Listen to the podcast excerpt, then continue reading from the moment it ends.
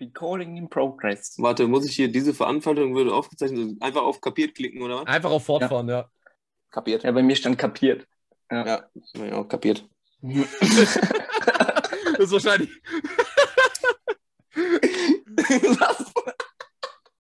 so, und ein wunderschönes, herzlichen guten Morgen, guten Mittag, keine Ahnung, was auch immer. Herzlich willkommen zurück zur neuen Folge mit den Alpha-Almans. Wir haben uns für die Folge was ganz Besonderes überlegt, denn wir sind heute nicht alleine. Wir haben einen dritten ähm, Podcaster mit dabei und ähm, der darf sich heute mal gerne selbst vorstellen. Ja, hi, ähm, ich bin der Patrick, ich bin vom äh, Podcast äh, Projekt Chaos. Ähm, da sprechen wir äh, mit meinem Podcast-Kollegen Jakob in regelmäßigen Abständen, so alle zwei Wochen ungefähr, ähm, reden wir oft über einen Film, öfters auch mit Gästen und versuchen, also es ist schwer zu sagen, ob wir einen ganz klaren Stil haben, wie wir darüber reden, aber wir versuchen das Ganze schon so Thema, also vom, vom Inhalt, was der Film so bietet, aber auch halt, was der auf filmtechnischer Ebene so macht, halt so gut es geht, äh, in so ungefähr 60 bis 90-minütigen Folgen zu analysieren. Und ja, Tom, das hat ja äh, einen guten Grund, warum ihr, mich, warum ihr mich heute reingeholt habt, weil ihr habt ja ein bestimmtes Thema vorgelegt. Ja, und das kann uns vielleicht auch der Oscar erzählen, weil der ist heute auch wieder da. Hi, Oscar. Moin. Ja, das äh, Thema für die heutige Folge sind äh, wieder Filme. Wir haben vor kurzem ja über Filme gesprochen und gemerkt, okay, wir haben da doch noch ein paar Filme, über die man mal sprechen könnte. Und da haben wir uns überlegt, dass es vielleicht auch mal sinnvoll wäre oder cooler wäre, sich drei, vier Filme rauszupicken, die nochmal aktiv anzugucken und dann äh, intensiver darüber zu sprechen. Dementsprechend ist die Folge von äh, Spoilern auch sehr stark belastet. Also an alle die, die Filme, die wir wieder, wieder auch in die ja, Infobox packen, äh, noch sehen möchte oder noch nicht gesehen hat und sich nicht spoilern lassen möchte, sollte am besten an dieser Stelle ausschalten. Die anderen, die gerne mal hören wollen, wie wir hier, mit jemandem, der sich auch mal öfter mit Filmen auseinandersetzt, über Filme sinnieren, die können gerne äh, ja, weiterhören. Ja, super, das hört sich doch nach einem wunderbaren Plan an. Ähm, wir haben uns vorher auch gedacht, wir geben uns Hausaufgaben auf. Und zwar hat uns der Patrick zwei Filme rausgesucht für uns zum Gucken und wir haben uns zwei Filme den Patrick ausgesucht. Und ähm, dann kann uns der Patrick vielleicht mal sagen, welche Filme hast du hier rausgesucht? Mit was ähm, wollen wir vielleicht direkt starten? Ja, also ich habe euch ja äh, nicht unbedingt geschont mit meinen Vorschlägen ähm, und habe euch äh, Million Dollar Baby und Requiem for a Dream äh, aufgegeben. Und ja, äh, wir haben im Vorgespräch, klang es ja schon an, also ich denke, ihr beide habt dringendes Gesprächsbedarf, dringenden Gesprächsbedarf bezüglich Million Dollar Baby. Ja, auf jeden Fall, ey. Der Film hat mich so krass geflasht. Wollen wir vielleicht kurz, äh, würde, kriegt, das einer von euch, soll, kriegt das einer von euch beiden mal hin, den Film zusammenzufassen, jetzt wo ihr ihn gerade frisch gesehen habt? Uff, uff, uff. Bestimmt. Oscar, magst du oder soll ich? Ähm, mir ist es egal, du kannst ja anfangen. Und wenn ich merke, da fehlt irgendeine Information, die ich für besonders wichtig erachte, kann ich die ja anhängen. Ja, super. Okay, dann ähm, werde ich den Film mal so äh, aller Tom-Style zusammenfassen. Also wir befinden uns in so einem klassischen Boxing-Szenario, kennt wahrscheinlich jeder, hat schon mal so einen Boxing-Film gesehen. Hat mich am Anfang ein bisschen an äh, Rambo erinnert. Äh, nicht an Rambo, an Rocky. Digga, ich bin so der Filmexperte. Hat mich ja. an Rocky erinnert. Und ähm, ich habe mich da auch richtig drin gesehen in diesem ähm, Boxing, in der Boxinghalle.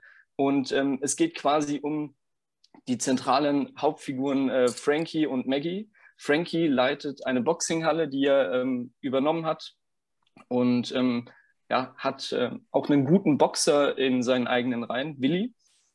Und ähm, der ähm, ist aber richtig titelhungrig, aber Frankie sieht ihn einfach noch nicht so weit. Und ähm, deshalb entscheidet sich dann Willi, sich leider von seinem ähm, Trainer äh, ja, zu ja, wegzubegeben, sich einen neuen Coach zu suchen, um endlich auch äh, um Titel zu kämpfen. Und ähm, dann ähm, betritt eines Tages Maggie die Halle und fängt allein erstmal ein bisschen am, am Boxsack an, so ein bisschen äh, dagegen zu schlagen, hat aber irgendwie noch nicht so einen Plan, hat aber einen Traum. Sie will Boxkämpfer oder Boxkämpferin werden, Profiboxerin und ähm, gibt da wirklich alles. Aber Frankie hat nicht so wirklich Lust, eine Frau zu trainieren. Und ähm, dann gibt es diesen, ich nenne ihn immer so gern äh, Hausmeister da, der die Halle so ein bisschen sauber hält. Ich weiß nicht, ob es wirklich ein Hausmeister ist. Ähm, ich, glaube, er ist da, ich glaube, er ist dafür verantwortlich, auf jeden Fall die äh, Halle sauber zu halten in dem Film. Genau. Ja, und der nimmt Maggie so ein bisschen an die Hand und gibt ihr erste Tipps, weil er war früher selber Boxer, hat ähm, bei seinem letzten Boxkampf auch ein Auge verloren, auch äh, unter der Leitung von Frankie, meine ich. Und ähm, genau, ähm, dadurch kommt sie dann immer mehr ins Boxen rein und ähm, ja, nach einiger Zeit erklärt sich dann Frankie bereit, sie so ein bisschen zu trainieren, aber nur solange sie einen wirklichen Manager gefunden hat, der sie dann auch wirklich übernimmt. Und er begleitet sie so ein bisschen, gibt Tipps, ähm, ja, wie funktioniert die Beinarbeit und äh, ja, wie komme ich da gut in den Boxkampf rein, bis zu dem ersten Kampf, ähm, der nicht so wirklich gut funktioniert, weil Frankie gibt sie an ähm, den neuen Manager ab, der absolut keine Ahnung vom Boxen hat, so wie mir das äh, rübergekommen ist, aber halt mehr ums Geld geht. Und ähm, deshalb äh, sieht Maggie da nicht so solide aus in dem Boxkampf. Frankie hat das Ganze gesehen und äh, greift dann zwischen ein und ähm, ja, gibt ein paar Tipps. Und das führt dann auch wieder dazu, dass Maggie wieder ähm, bei Frankie äh, ja, aufgenommen wird und Frankie sich bereit erklärt, sie wirklich äh, zu einer Profiboxerin zu machen. Und ähm, dann äh, überspringe ich einfach mal so die nächsten paar Steps erstmal, damit wir die Inhaltsangabe mal fix fertig bekommen. Ja. Ähm, ja, dann fängt sie halt an, weitere Boxkämpfe aufzunehmen und äh, sie ist eigentlich unschlagbar, gewinnt jeden äh, Boxkampf im ersten oder in der zweiten Runde bis es dann tatsächlich zu einem Titelkampf kommt gegen Ende. Und ähm, der findet statt gegen eine Deutsche, ähm, die aber dafür bekannt ist, relativ dreckig zu spielen und relativ dreckig zu boxen. Und ähm, Maggie sieht eigentlich ganz gut aus und ähm, ja, traut sich zu, den, ähm, den Kampf zu gewinnen. Es kommt aber dann leider, wenn ich das richtig noch in Erinnerung habe, nach Rundenschluss ähm, dreht sich diese Boxerin um. Billy, meine ich, war der Name, und ähm, boxt Maggie von hinten an den Kopf. Maggie fällt um und fällt sehr, sehr ungünstig auf den Hocker. Und ich habe in dem Moment gedacht, sie ist tot, aber ähm, wir werden eines Besseren belehrt, denn sie wacht im Krankenhaus auf, ist aber komplett gelähmt und ähm, die restliche Hälfte vom Film oder das restliche Viertel vom Film ähm, ja, beschäftigt sich eher mit dem Verhältnis zwischen Frankie und Maggie, wie er äh, mit der Krankheit von ihr oder mit der Verletzung äh, von ihr klarkommt. Und ähm, gegen Ende vom Film ähm, erzählt Maggie dann Frankie, dass sie äh, sich gerne das Leben nehmen würde, es aber nicht alleine kann und ähm, sie möchte von Frankie äh, Hilfe in Anspruch nehmen, der aber zu Anfang nicht so begeistert von der Idee ist, weil er sie immer noch bei sich haben will aber ähm, letzten Endes beugt er sich dann und äh, verpasst ihr dann ja, den Adrenalinstoß, nimmt sie vom Sauerstoff und Maggie stirbt. Ich glaube, das ähm, ist eigentlich so die grobe Zusammenfassung. Ihr könnt mal gerne so ein bisschen was dazugeben, falls ich irgendwelche krassen Details vergessen habe, bevor wir in die Analyse vom Film gehen. Ja, was ich vielleicht ganz interessant finde oder was halt einem nicht von Anfang an klar ist, ähm, ist, also, oder sagen wir, fangen wir anders an. Es ist von Anfang an klar, dass die Geschichte aus der Sicht von Eddie, also dem Hausmeister, erzählt wird, weil das erkennt man an der Stimme, äh, mhm. die der Charakter auch in dem Film selbst drin hat. Äh, es ist aber nicht klar, an wen die Geschichte gerichtet ist oder ob es einfach nur halt einen Erzähler gibt, der die Geschichte ja, erzählen soll.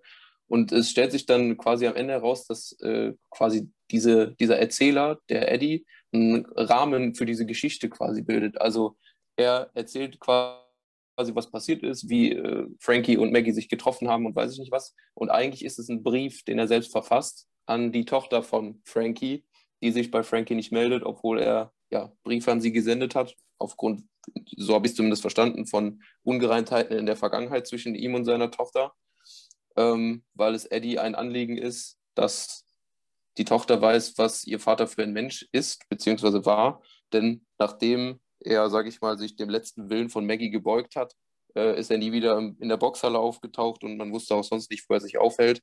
Ähm, ja, weil ihn dieses äh, Ereignis zutiefst erschüttert hat.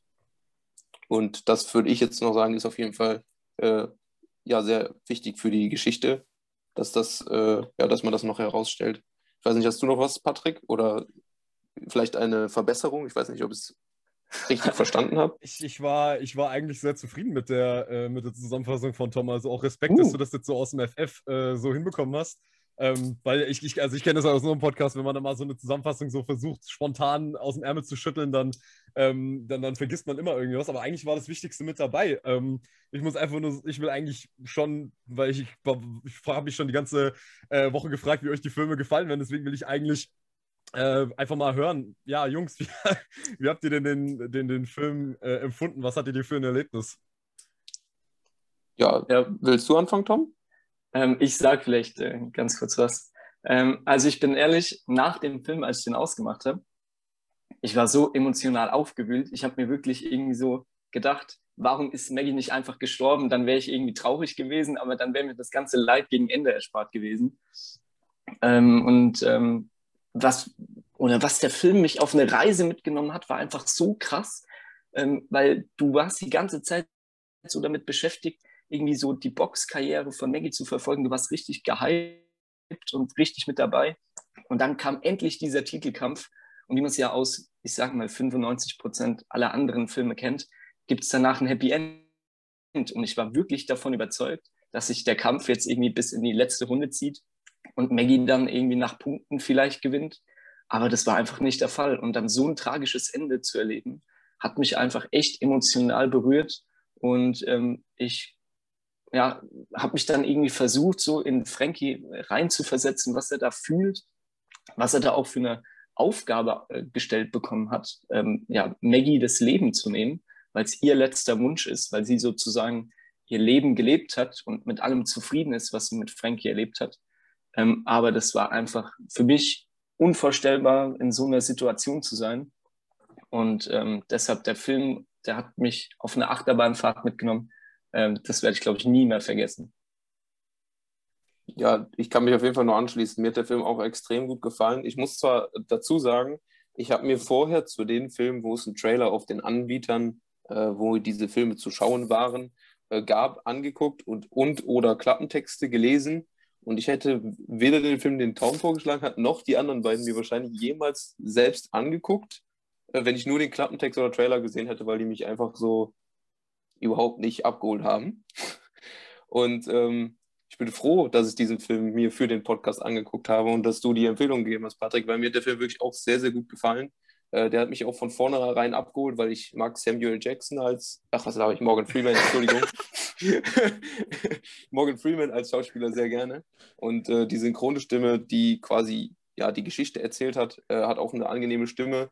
Man wurde direkt so mitgenommen, weil es sofort mit einem Boxkampf beginnt und ähm, man wird so an diesen Charakter Maggie herangeführt, wie sie überhaupt tickt, war, also dass es so ihr einziges Ziel ist im Leben, professionelle Boxerin zu werden und ähm, sie auf ihrem Weg dahin zu verfolgen, finde ich extrem gut dargestellt. Und auch äh, die Charakterentwicklung fand ich sehr gut, vor allem äh, von, von Frankie, der ja am Anfang gesagt hat, er möchte keine Frauen trainieren, was auch immer sein Beweggrund dafür war, das habe ich bis jetzt nicht verstanden.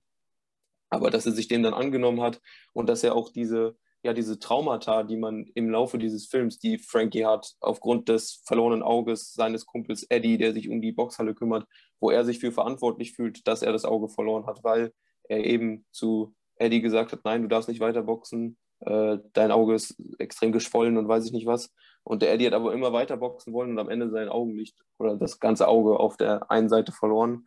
Und dafür hat er sich die Schuld gegeben und er wollte halt einfach keinen Boxer mehr unter seiner Obhut äh, zu früh irgendwas zumuten. Deswegen hat er zum Beispiel auch den Willy vom Anfang nicht in den, ähm, ja, in den Titelkampf geschickt, obwohl er rein theoretisch gesehen von den Fähigkeiten her absolut äh, dazu in der Lage gewesen wäre. Und das hat er zum Beispiel auch im Laufe des Films bei Maggie über Bord geworfen und sie in den Titelkampf geschickt. Und das, obwohl es eigentlich gar, gar nicht seine Art wäre so früh. Er hat sie auch gegen ja, schwergewichtlich, schwer, schwergewichtlichere, keine Ahnung, wie man das ausdrückt, also in einer anderen Gewichtsklasse Frauen äh, im Boxen antreten lassen, äh, weil sie einfach zu gut war für ihre Gewichtsklasse. Und äh, deswegen, ich fand die Charakterentwicklung einfach extrem gut, so von Trainer als auch von, von ihr. Da vielleicht so ein bisschen ins Negative. Also sie hat halt dieses niemals aufgeben Mentalität, die ganze Zeit darum gekämpft, um die Aufmerksamkeit von Frankie, dass er da ist und ihr hilft dabei zu boxen und äh, sie trainiert und die, dieses professionelle ja, hereinhebt, sage ich jetzt mal, weil sie ihn als den besten Trainer für sich selbst äh, auserkoren hat und äh, hat jede Boxerin schlagen wollen und auch immer daran geglaubt, auch in Kämpfen, wo es vielleicht nicht danach aussah. und äh, es immer geschafft. Und am Ende ist dann sie, die dann sagt, ich habe mein Leben jetzt so gelebt, wie ich es mir nie hätte vorstellen können. Kommt aus ärmlichen Verhältnissen, verdient auf einmal Geld mit dem Sport, den sie liebt und ja, verliert dann wegen einer Unsportlichkeit oder vielen Unsportlichkeiten der aktuellen Weltmeisterin, weil sie sich unterlegen sieht, scheinbar, so wirkt es zumindest auf mich. Ähm, und äh, ja, verliert dann ja, die Bewegungsfreiheit durch diese Lähmung und ähm, sagt dann, nee, jetzt, jetzt möchte ich nicht mehr. Ich habe mein Leben gelebt, so wie ich es mir nie hätte träumen können. Ähm, und dann soll es einfach auch enden. Also es waren wirklich so krasse Charakterentwicklungen, die mich hart mitgenommen haben. Und auch danach äh, denkt man auch so darüber nach. So, man versucht sich so eine Scheibe abzuschneiden für sein eigenes Leben, zu sagen, egal wie scheiße es einem geht, ich lasse mich jetzt nicht davon aufhalten, sondern ich versuche jetzt einfach weiterzumachen. Ja, dann, dann freue ich mich, dass, dass, äh, dass, ich, dass, ich, dass ich da irgendwie bei euch einen Nerv getroffen habe mit dem Film.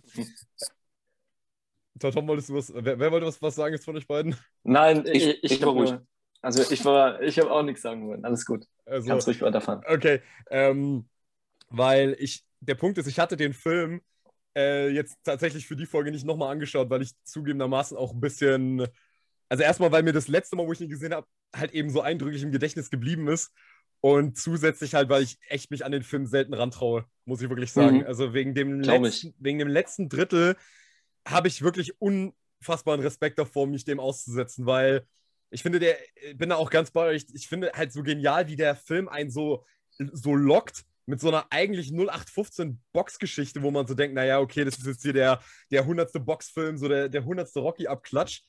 Und dann zieht er dir halt die letzte halbe Stunde so die Schuhe aus ähm, und du denkst dir halt so, okay, was zum Teufel, wo sitze ich hier? In was für einem Film gucke ich hier gerade? Was passiert hier? Warum passiert das alles? Und ich weiß noch, das letzte Mal, als ich den Film gesehen habe, was mich am allermeisten fertig gemacht hat, ist, weil ich mich auch gar nicht mehr daran erinnern konnte, ist, wie lange dieser Prozess äh, praktisch gezeigt wird, wie sie da auf diesem Bett liegt und dann ihr auch nach und nach die Beine amputiert werden und so weiter. Ey, das mhm. hat mich beim letzten Mal einfach so unglaublich fertig gemacht, ähm, sich, das, sich das mit anzusehen. Und ähm, deswegen ist ein ganz wunderbarer Film, wo ich auch wirklich sagen muss, ein Film, der wahnsinnig gut mit Nuancen umgehen kann. Also ich finde, wie diese Figuren miteinander umgehen, das hat irgendwie, also die, die, die besonders die Beziehung zwischen, ähm, zwischen Frankie und, und Eddie, ich könnte den beiden wirklich den ganzen Tag beim sich gegenseitig auf die Schippe nehmen zugucken. Weiß nicht, wie es euch da geht.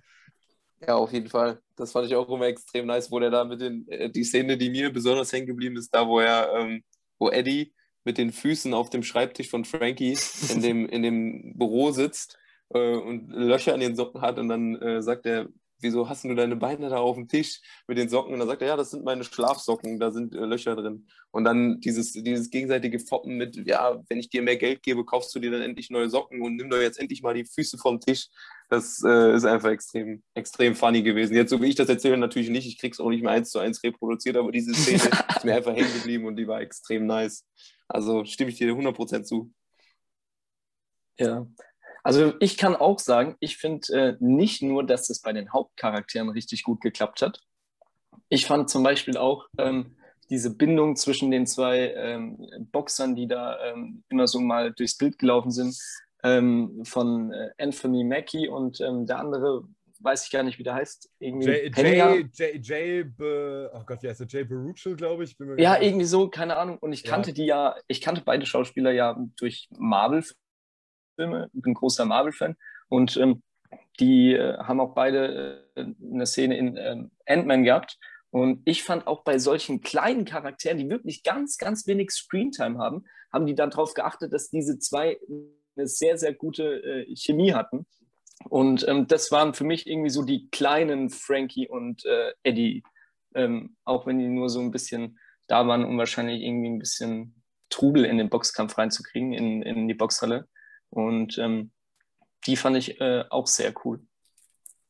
Ja, ich, ich habe gerade nochmal den Namen nachgeschlagen. Das ist Michael Pena, den du meinst. Ähm, genau, Michael Pena und Anthony Mackie. Genau. Ähm, ja, es ist, ich muss aber sagen, und da wollte ich euch mal fragen, gab es auch irgendwelche Aspekte, weil wenn du gerade schon diese Nebencharaktere ansprichst, gab es für euch denn Aspekte am Film, die euch irgendwie nicht so zugesagt haben oder war das für euch ein rundum äh, eigentlich mehr oder weniger perfektes Erlebnis? Mm, ich für meinen Teil kann sagen, dass ich eigentlich bis ähm, zum, ähm, bis zu diesem letzten Drittel den, äh, vom Film, den du schon angesprochen hast, habe ich nicht gerafft, was diese ganzen Szenen mit dem äh, Pfarrer sollen. Also ich hätte die bis zu dem Zeitpunkt nicht gebraucht und ich fand das irgendwie ganz komisch, dass die da so immer so Zwischensequenzen reingespielt haben, wo äh, Frankie jetzt den Pfarrer nach der äh, unbefleckten Empfängnis fragt, so was juckt mich das, keine Ahnung. Und ähm, das hätte ich irgendwie nicht gebraucht, aber am Ende habe ich dann gemerkt, ja, das hat dann irgendwie doch nochmal so den Kick gegeben, ähm, wo ich dann auch äh, das letzte Gespräch zwischen äh, Pfarrer und Eddie, äh, zwischen Pfarrer und Frankie nochmal ein bisschen besser nachvollziehen konnte, was die so eine, für eine Verbindung haben. Aber am Anfang war ich da irgendwie komplett so skeptisch, was das mit der Kirche auf sich hat. Da stimme ich dir auf jeden Fall auch zu. Ich habe das nämlich auch überhaupt nicht nachvollziehen können, weil der Pfarrer ja auch immer gesagt hat, ja, wieso kommen Sie überhaupt immer hier hin, wenn Sie sowieso nicht zuhören und, und so. Und hat den ja auch äh, in einer Szene, glaube ich, als Heiden beleidigt.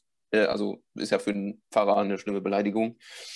Ähm, und dann habe ich halt mir auch so, habe ich mich gefragt, okay, was hat das jetzt für eine Bedeutung?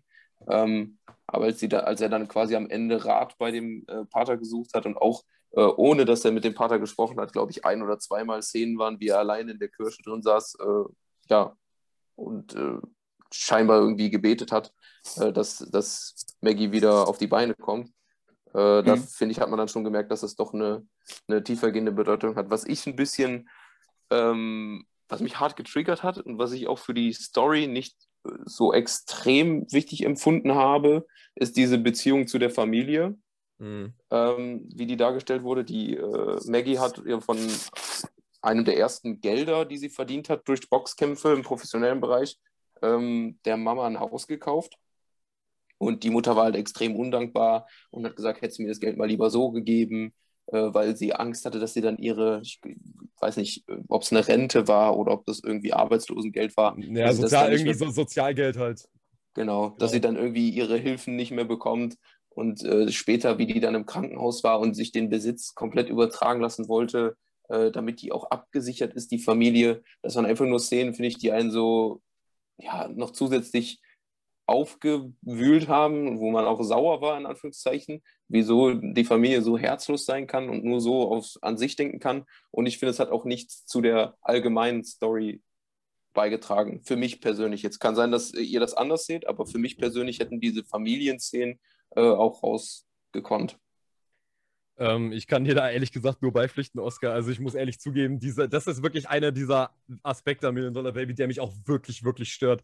Weil einfach das Problem ist, was, was mich an solchen Szenen immer stört, ist, dass das halt so eine erstmal super klischierte Darstellung ist von so einer, naja, von so einer White Trash-Familie in Amerika. Ähm, und ich weiß es nicht, das hat halt so eine Darstellung, die Darstellungsweise, die mir im Kino immer generell auf die Nerven geht, wenn du, ähm, wenn du halt eben diese, sagen wir mal, in der, äh, in der sozialen Hierarchie, äh, die es leider gibt, ähm, so sehr, sehr, also sehr weit unten angesiedelten Leute, dass du sie halt eben auch so darstellst, als so äh, totale, totale hirnlose Idioten, die eigentlich nur äh, ihre, ihre, ihre, ihre, scheiß Donuts fressen wollen und, äh, und, äh, und immer nur für ihren eigenen Vorteil bedacht sind. Also das hat irgendwie so eine, das ist so eine sehr verächtliche Darstellung eigentlich von Leuten, die, ähm, die aus sozial benachteiligten Verhältnissen kommen. Und ich kann solche Darstellungen aus Hollywood, also das ist, äh, Hollywood macht das öfters, Hollywood macht das auch, äh, macht das auch zum Teil gerne, ähm, so die sozial Benachteiligten immer äh, so darzustellen. Und deswegen finde ich, passt das überhaupt nicht in dieses sehr differenzierte klischeisierte und eigentlich sehr warmherzige Gesamtbild, was der Film ansonsten hat, dass er sich dann so einer klischierten Darstellung bedienen muss, da muss ich sagen, kriege ich aber auch immer wieder Bauchschmerzen, wenn ich den Film sehe, dass ich mir denke, oh, das ist so, das ist so unnötig und es passt halt auch so überhaupt nicht rein, ähm, weil man da so ein bisschen das Gefühl hat, dass der Film so von oben auf die so herab zeigt, so ja, hier, guck mal, die Maggie, Gott sei Dank ist sie von dieser, ist sie aus dieser Scheiß, äh, aus, dieser, aus dieser Scheiß Unterschicht endlich raus ähm, und ich finde, so eine, so eine Darstellung von Unterschied soll das halt einfach nicht geben, ähm, in, im Kino, weil das halt, ja, weil das ist halt auch so ein Bild, das überträgt sich dann eben halt auch auf die Zuschauer, die dann eben genau so ein Bild halt haben. Das war für mich wirklich so ein bisschen wie, wie mitten im Leben oder so gucken. So, das, das war, hat genau dieses Bild halt einfach bestätigt, was man von, ähm, was man von Leuten, die auf Sozialgeld angewiesen sind, äh, halt haben soll, angeben, also aus der gesellschaftlichen Mitte heraus. Und das finde ich halt irgendwie sehr unangenehm und sehr unpassend. Also das finde ich schon, das ist eben wirklich eine sehr äh, unpa unpassende Beigabe des Films. Also, ja, ich weiß nicht, wie ihr das seht. kann ich dir nur zustimmen. Wie gesagt, ich fand die Szenen halt auch einfach, die haben halt auch nichts zu der Story an sich beigetragen. Also diese Hauptstory, die, da ging es ja primär um diese äh, charakterlichen Entwicklungen von Frankie und Maggie und deren Beziehung. Und deswegen, für mich hätte man das wirklich komplett rauslassen können. Wenn man dann auch noch diesen Aspekt betrachtet, den du gerade gesagt hast, also dass da halt soziale Strukturen oder Menschen aus einer bestimmten sozialen Schicht äh, ja falsch dargestellt werden könnten oder in blödes Licht gerückt werden könnten oder werden, äh, ja. dann finde ich das noch viel unnötiger, diese Szenen da reinzumachen. Ja. Und ich glaube, eine, ja. ja. eine Sache, die mir, äh, die ich irgendwie auch noch nicht bisher gerafft habe, was sollte eigentlich dieser komische Nebenplot mit, äh, mit diesem Danger? Der, äh, ich habe über, ich habe hier immer wieder, wenn ich den Film sehe, ich raff einfach nicht, was soll diese Geschichte eigentlich sagen, außer ja, äh, gebt nie auf. So, das ist, glaube ich, der ganze, das ist, glaube ich, der ganze, die, die, die, ganze Message von dieser Geschichte, dass, äh, dass, dass sozusagen selbst der Unbeholfenste in dieser Halle noch eine Chance bekommt. Hm, ich glaube, dass das einfach so ein bisschen Pendant zur Maggie war, wie vielleicht ähm, ihr Leben hätte verlaufen können, wenn sie nicht so diese, diesen krassen Traum vom Profiboxen hätte, sondern ähm, dass sie einfach nur, weiß ich nicht, motiviert wieder ins Training geht und vielleicht nicht so hartnäckig zu Frankie gewesen wäre. Ähm, weil klar hat dieser Danger hat auch übelst Motivation, hat man ja auch gesehen, ist jedes Mal beim Training, hat jedes Mal Bock, irgendwie einen Kampf zu bestreiten. Aber irgendwie habe ich bei dem nicht so den Kampfwillen entdeckt wie bei der Maggie. Ähm, aber ich kann auch verstehen, dass du sagst, so, ähm, warum äh, gab es den? Ähm, ich meine, keine Ahnung, der Film wäre bestimmt auch genauso emotional auffühlend gewesen ohne Danger. Vielleicht hätte ich dann diese Kampfszene zwischen Eddie und äh, ähm, Anthony Mackie vermisst. Die habe ich nämlich auch übel gefeiert.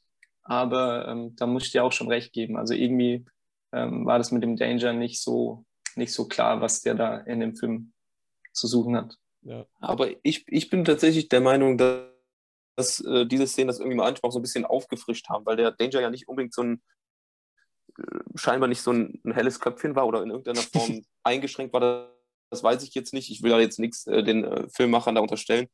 Ähm, aber ich finde halt, das hat das manchmal so ein bisschen aufgelockert. Dieses, man war ja die ganze Zeit auf Spannung, man wollte wissen, was passiert.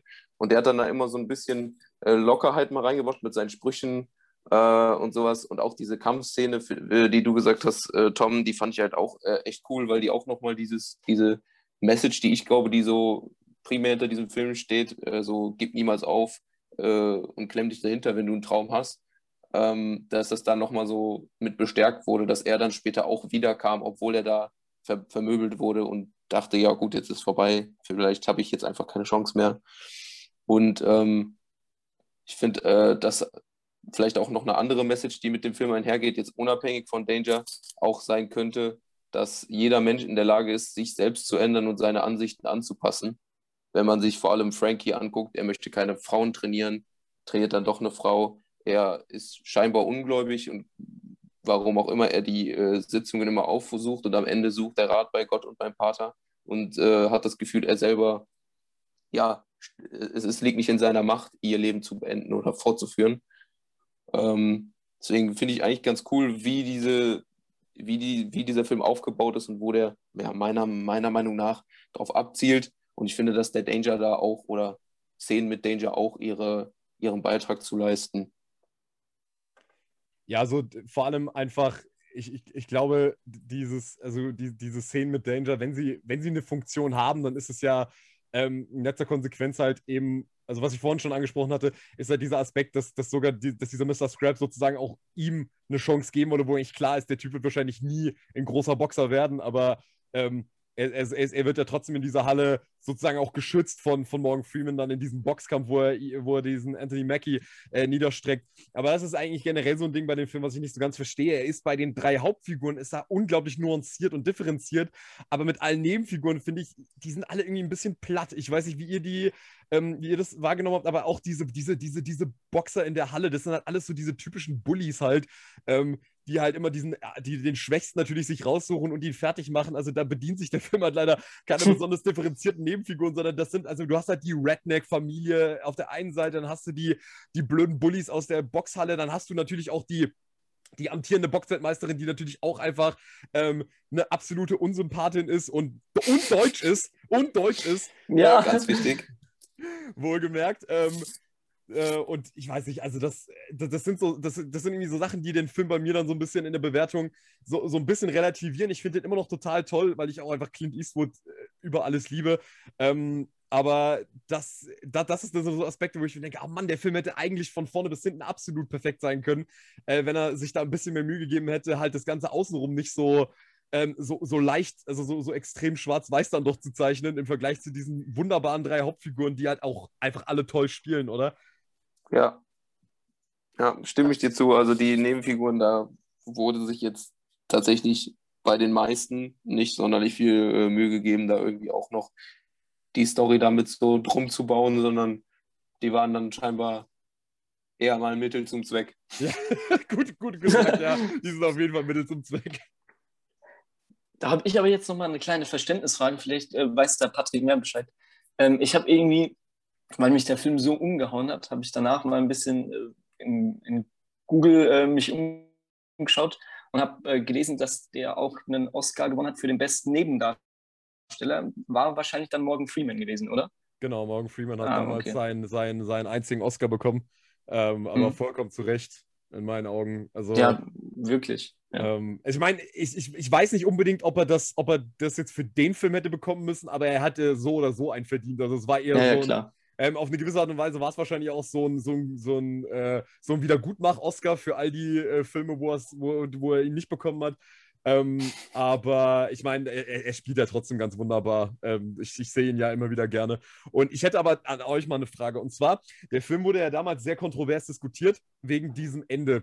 Weil äh, Sterbehilfe ist ja immer noch ein extrem äh, heikles Thema, wo ja immer diese ethischen Fragen aufkommen, so ja, ähm, darf das überhaupt gemacht werden, selbst wenn die Person sich das wünscht, ist, es, ähm, ist das nicht auf eine gewisse Art und Weise irgendwo äh, Mord, also jetzt ganz, ganz drastisch gesagt, ähm, und wie fandet ihr, ist denn der Film mit dieser Thematik äh, für euch denn umgegangen? Weil es gab, äh, wenn mich nicht alles täuscht, da mal was gelesen zu haben, dass sich da Leute halt eben darüber aufgeregt haben, dass sich Clint Eastwood überhaupt erlaubt, sozusagen über dieses, ähm, dieses Thema überhaupt so anzupacken und es so darzustellen, dass er sich dann am Ende auch wirklich dafür entscheidet, es durchzuziehen und zu sagen, ja, nee, ich, äh, ich mache, ich, ich erfülle ihr den Wunsch, dass sie, sie sagt ja selber, sie möchte nicht die, also die, die sie möchte das Publikum nicht ver äh, vergessen. Also sie möchte diese Rufe vom Publikum noch im Hinterkopf haben und nicht praktisch über die Zeit, in der sie dann äh, gelähmt in ihrem, in ihrem Bett liegt, ver vergessen, was sie eigentlich mal für eine tolle Zeit hatte. Und sie möchte auf dem Höhepunkt ihres Lebens sozusagen sterben. Ähm, wie fandet ihr, ist der Film denn damit umgegangen?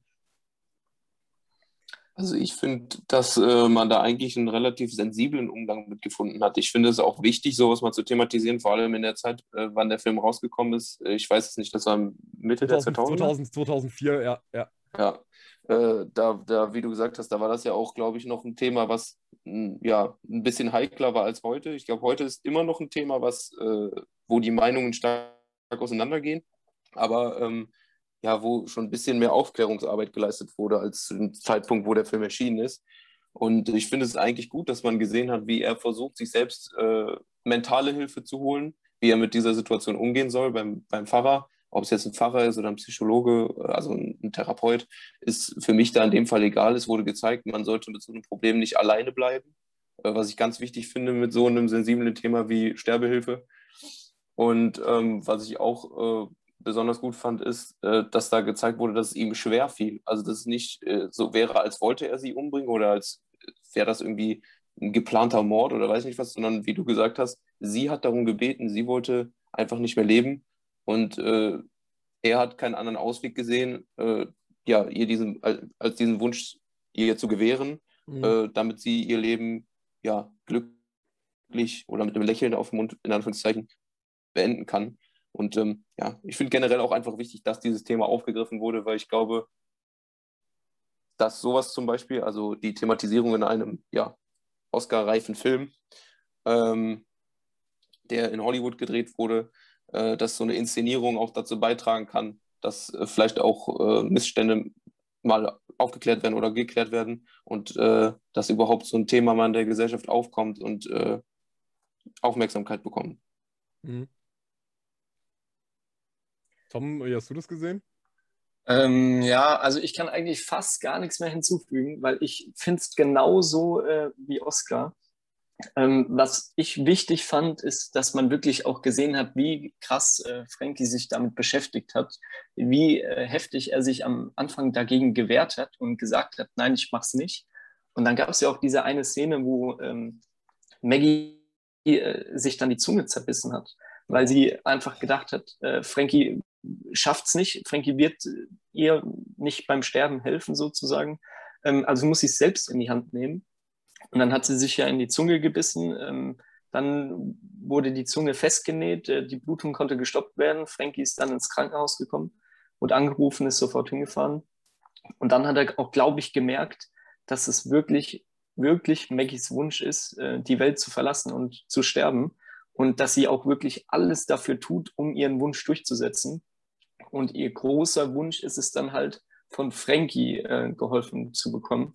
Und ähm, das, glaube ich, hat ihm dann letztendlich dann den Stoß verpasst, um sich dafür zu entscheiden, ihr wirklich zu helfen, weil ähm, sie ist ihm richtig ans Herz gewachsen und ähm, natürlich ist es eine schwierige Situation, aber man will ja für seine Liebsten nur das Beste und wenn man dann irgendwann einsehen muss, dass es wirklich der, der große Wunsch einer Geliebten ist, ähm, von der Welt zu gehen, dann ähm, fand ich das auch eine große Entscheidung von Frankie, dass er ähm, ihr diesen Wunsch erfüllt hat. Absolut. Und ich finde auch, ich finde, der Film geht auch so, also ich, ich weiß nicht, ob ihr, ähm, ob, ihr auch, ob ihr auch schon mal so eine, so eine negative Erfahrung mit, mit, so, mit sowas gemacht habt in einem, äh, in, einem, in einem Film, dass es ja auch Filme gibt, die sich bei solchen Thematiken, die das halt super emotional ausschlachten, wenn ihr versteht, was ich meine. Also die dann alles mit so extrem kitschiger Klaviermusik voll klatschen und dann hast du 110, wo die Leute äh, sich die ganze Zeit gegenseitig vollheulen. Ähm, also dass der Film halt einfach keinen wirklich äh, würdigen Umgang damit findet, sondern der Film, der macht das ja eigentlich sehr nüchtern, sehr, sehr ähm, also so, so überhaupt nicht darauf bedacht, uns Zuschauer die ganze Zeit irgendwelche Emotionen abzubringen, sondern der Film nimmt das Thema halt wirklich ernst. Also er manipuliert also er nutzt das nicht als Mittel zum Zweck, um dich als Zuschauer einfach nur ähm, am Ende da sitzen zu lassen, oh krass, der Film hat äh, dieses Thema aufgenommen, sondern er nimmt dieses Thema selber ernst, ohne zu versuchen, dich als Zuschauer ständig so in, äh, mit, mit den Emotionen zu manipulieren. Und er findet da eigentlich auch so, auch so schöne Ideen, wo ich sagen muss, das, es, es gibt, ich sage immer, es gibt bei Filmen Tränen, die verdient sich ein Film und es gibt Tränen, die sind einfach nur heuchlerisch manipulativ in den Film eingebaut, äh, weil, das, weil es gibt mhm. ja wirklich, es gibt ja Mittel, wie man auf sowas kommen kann. Man macht, wie gerade gesagt, du machst irgendwelche äh, total traurigen Streicher, legst du drüber und dann äh, gucken sich die Leute die ganze Zeit super äh, Tränen übersät an.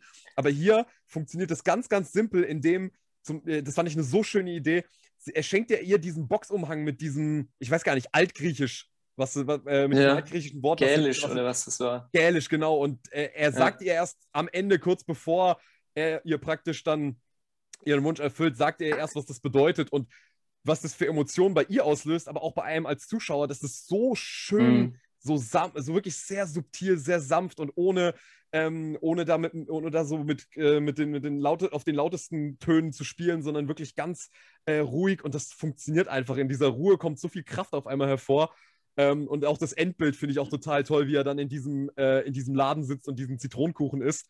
Äh, das war wirklich ein sehr schönes Schlussbild. Ja. Ähm, aber wenn wir schon gerade bei dieser Szene des, äh, ja, der Sterbehilfe sind, äh, können wir vielleicht mal über die Beziehung zwischen Frankie und Maggie sprechen, das vielleicht auf eine Metaebene heben.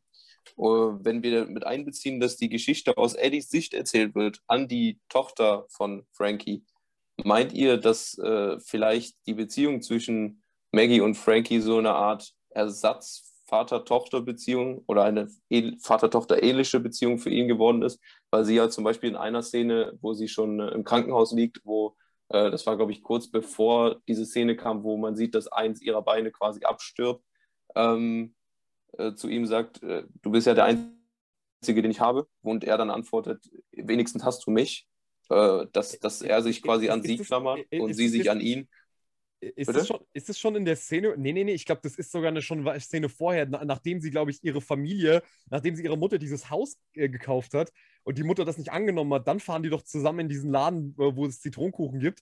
Und dann sagt, sagt sie ihm doch, glaube ich, auf der Autofahrt so, äh, sie hat niemand anderen als ihn, wenn mich nicht alles Ja, das kann, kann auch sein. Aber ja. Äh, einfach um, um, den Gedanken mal zu Ende zu führen, glaubt ihr, dass da äh, beabsichtigt wurde, dass äh, ja die Tochter, die ja angesprochen wird von Eddie, sieht, dass er doch auch eine Vaterfigur sein kann?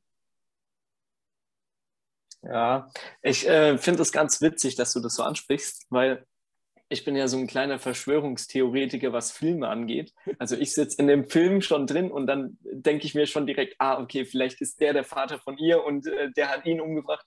Und ich saß in, oder ich habe den Film geguckt. Ich wollte gerade eben sagen, ich saß in dem Kino, aber habe ich ja gar nicht gemacht.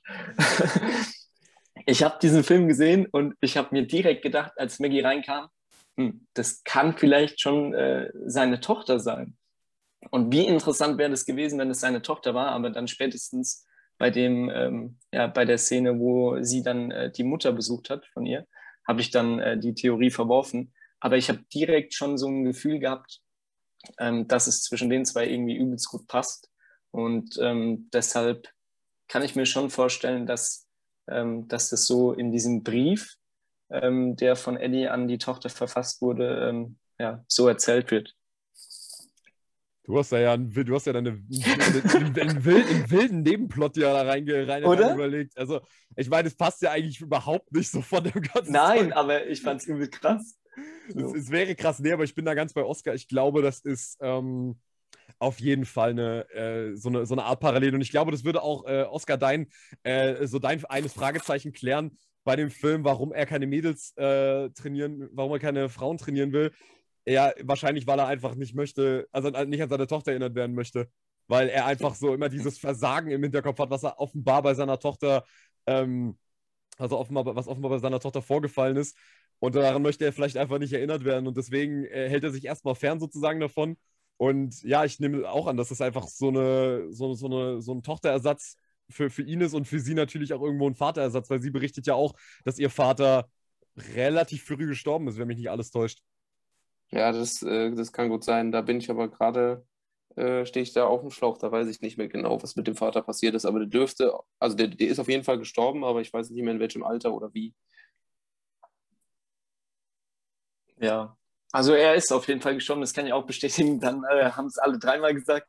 ähm, aber ich meine, sie hat es angesprochen, ähm, als sie die Boxhalle betreten hat. Und dann hat sie gesagt, ja, äh, der Bruder sitzt im Knast, die Schwester hat ein Kind, äh, die Mutter wiegt 150 Kilo, hat sie, oder 150 Pfund, weiß ich nicht mehr genau. Ähm, und der Vater ist früh gestorben. Ähm, ähm, deshalb, ja. Da muss ich auch, glaube ich, nochmal kurz zurückgreifen auf das, was Patrick vorhin gesagt hat ähm, mit der Familie. Da hätte es auch für mich gereicht, wenn ich ehrlich bin. Ich meine, sie kommt in die Boxhalle, sie erzählt, wo sie herkommt und dann kann man das auch eigentlich lassen. Ja, und dann hätte ja. man den Plot mit der Familie einfach sein lassen, weil da weiß ich in dem Moment schon alles über ihre Familie, über ihre Herkunft. Ja. Und dann wäre gut gewesen. Ja, ja, wie gesagt, wir haben ja schon mehr, wir haben es schon mehrfach angesprochen. Ist irgendwie ja. nicht so ganz klar, warum man das dann noch so mit einem mit dem Vorschlaghammer einem noch eindreschen musste. ja, ja, unverständlich. Stimme ich auf jeden Fall zu. Aber gut, wollen wir mal vielleicht äh, weitergehen in unserer Filmliste? Ja, ja gerne. Können wir gerne machen. Aber ich würde würd gerne noch abschließend, um noch diesen Gedanken mit Vater, Tochter und sowas, äh, wo ihr eben schon über diesen, ja, diese Innenschrift in dem Mantel gesprochen habt. Der hat ja kurz danach, äh, als er quasi ja, diesen Schritt vollführt, kurz vorher ihr noch so einen Kuss auf die Wange gegeben. Und ich finde, das unterstreicht auch nochmal dieses äh, ja, Vater-Tochter-Bild, was da aufgebaut wurde. Mhm. Das wollte ich einfach nur noch abschließend sagen, weil ich das eine schöne Szene fand in diesem eigentlich sehr, sehr traurigen Szenario. Ja, mhm. absolut. Ja, gut. Worauf habt ihr Bock? Was wollen wir als nächstes machen? Ja, sollen wir äh, direkt zum nächsten Film von Patrick gehen? Äh, wir können das machen oder wir können beim Sport bleiben und ähm, ähm, vielleicht ja, wir, in eine andere wir, wir, Richtung. Ja, wir, können ja, wir können ja abwechselnd machen, ein Film von euch, einer von mir. Ja, dann passt es doch. Ähm, dann würde ich sagen, bleiben wir beim Sport und ähm, nehmen uns mal den Film vor, den Oscar vorgeschlagen hat. Da kann Oscar vielleicht mal kurz sagen, welchen Film und dann würde ich mal sagen, darf Patrick den Film mal zusammenfassen. Ja, ja ich habe mir für, für Patrick, aber auch für dich, äh, weil wir haben ja alle Filme geguckt oder versucht, alle Filme mhm. zu gucken, damit man auch zu jeder eine Grundlage hat zu sprechen, habe ich mir den Film Coach Carter ausgesucht, weil ich den äh, vor kurzem erst gesehen habe extrem gut fand. Und äh, wie, wie der Film aufgebaut ist, kann der Patrick ja dann jetzt übernehmen. Ja, äh, sehr gerne. Ähm, also Coach Carter ähm, erzählt die Geschichte von Ken Carter, der äh, eigentlich äh, zunächst einmal einfach nur ein, äh, also mehrere Sportläden führt und früher an seiner ehemaligen Highschool in Richmond war, war er halt selber Basketballer, war einer der, war offenbar einer der besten Spieler dieser Highschool, weil er auch ähm, weil er auch da unter, äh, und, äh, auf einem Banner, glaube ich, äh, verewigt wurde, als, glaube ich, der beste Assistgeber ähm, dieser Schule. Und er kriegt ein Jobangebot, äh, die Basketballmannschaft der High School in Richmond zu trainieren.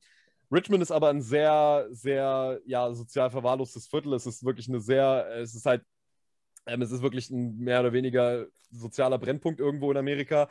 Und äh, diese Jungs, ja, dieses Team leidet mehr oder weniger darunter, dass dieses Team eigentlich gar keine Disziplin hat. Die Jungs spielen nicht zusammen, jeder macht da so seinen Ego-Trip und dementsprechend guckt sich Coach Carter halt eben ein Spiel von ihnen an, wo sie halt völlig die Hucke voll bekommen vom Team St. Francis. ähm, und er kriegt dieses Angebot und versucht sich halt eben, äh, besonders aufgrund der Tatsache, dass er halt eben weiß, dass diese Jungs offenbar nicht gut zusammen spielen, überlegt er sich halt, okay, diese Jungs brauchen offenbar Disziplin. Und äh, mehr oder weniger äh, tritt dann im ersten Training direkt mit einem äh, Vertrag auf, den er den Spielern die Nase hält und sagt: Hier, äh, dieser, dieser Vertrag verpflichtet euch, ähm, mindestens einen Notenschnitt von 2,7 zu halten. Ähm, ihr müsst immer pünktlich zum Training erscheinen. Wenn nicht pünktlich erscheinen, gibt die und die Strafen. Ich kann mich jetzt nicht mehr an alle Klauseln aus dem Vertrag erinnern. Jedenfalls äh, möchte er diese Jungs halt eben an Verpflichtungen binden, was sie vorher halt nie machen mussten. Und äh, wie es, also natürlich gibt es ein paar Spieler, die sich dementsprechend äh, vor den Kopf gestoßen fühlen und sagen, nee, wir machen hier keine Verträge, wir sind doch hier beim Highschool Basketball, ich lasse mir doch hier keine Verträge aufdrücken. Ähm, aber viele bleiben dann trotzdem da und ja, unterwerfen sich erstmal diesem, äh, ja, auf, auf, den ersten Blick etwas diktatorischen Habitus, den äh, Coach Carter da an den Tag legt. Und äh, er lässt die Jungs natürlich auch erstmal martialische Trainingseinheiten abhalten, in denen er sie irgendwie 100 Linienläufe laufen lässt, äh, wo, wo, die Jungs am nächsten Tag kaum auf zwei Beinen Richtung Schule laufen können. So fertig sind sie von seinen Trainingseinheiten. Ähm, und worauf der Film in letzter Konsequenz hinausläuft, ist, dass Coach Carter erstmal dieses Team natürlich zu einem guten Basketballteam trainiert, ihnen beibringt, als Team zu fungieren, sich gegenseitig zu unterstützen, sich nicht im Stich zu lassen und eben auf so wirklich so Respekt, also ihnen auch Werte wie Respekt und Disziplin halt eben einzutrichtern. Auf der anderen Seite ist aber das, was eben den Film, äh, was ihm dann auch eben mediale Aufmerksamkeit schenkt, ist der Aspekt, dass er seinen Schülern eben, was ich schon am Anfang gesagt hatte, einen, einen Notenschnitt vorschreibt und ihnen sagt, sie dürfen nur spielen, wenn sie einen Notenschnitt halten. Und das Problem ist, die meisten aus diesem Team sind halt notentechnisch sehr schlecht.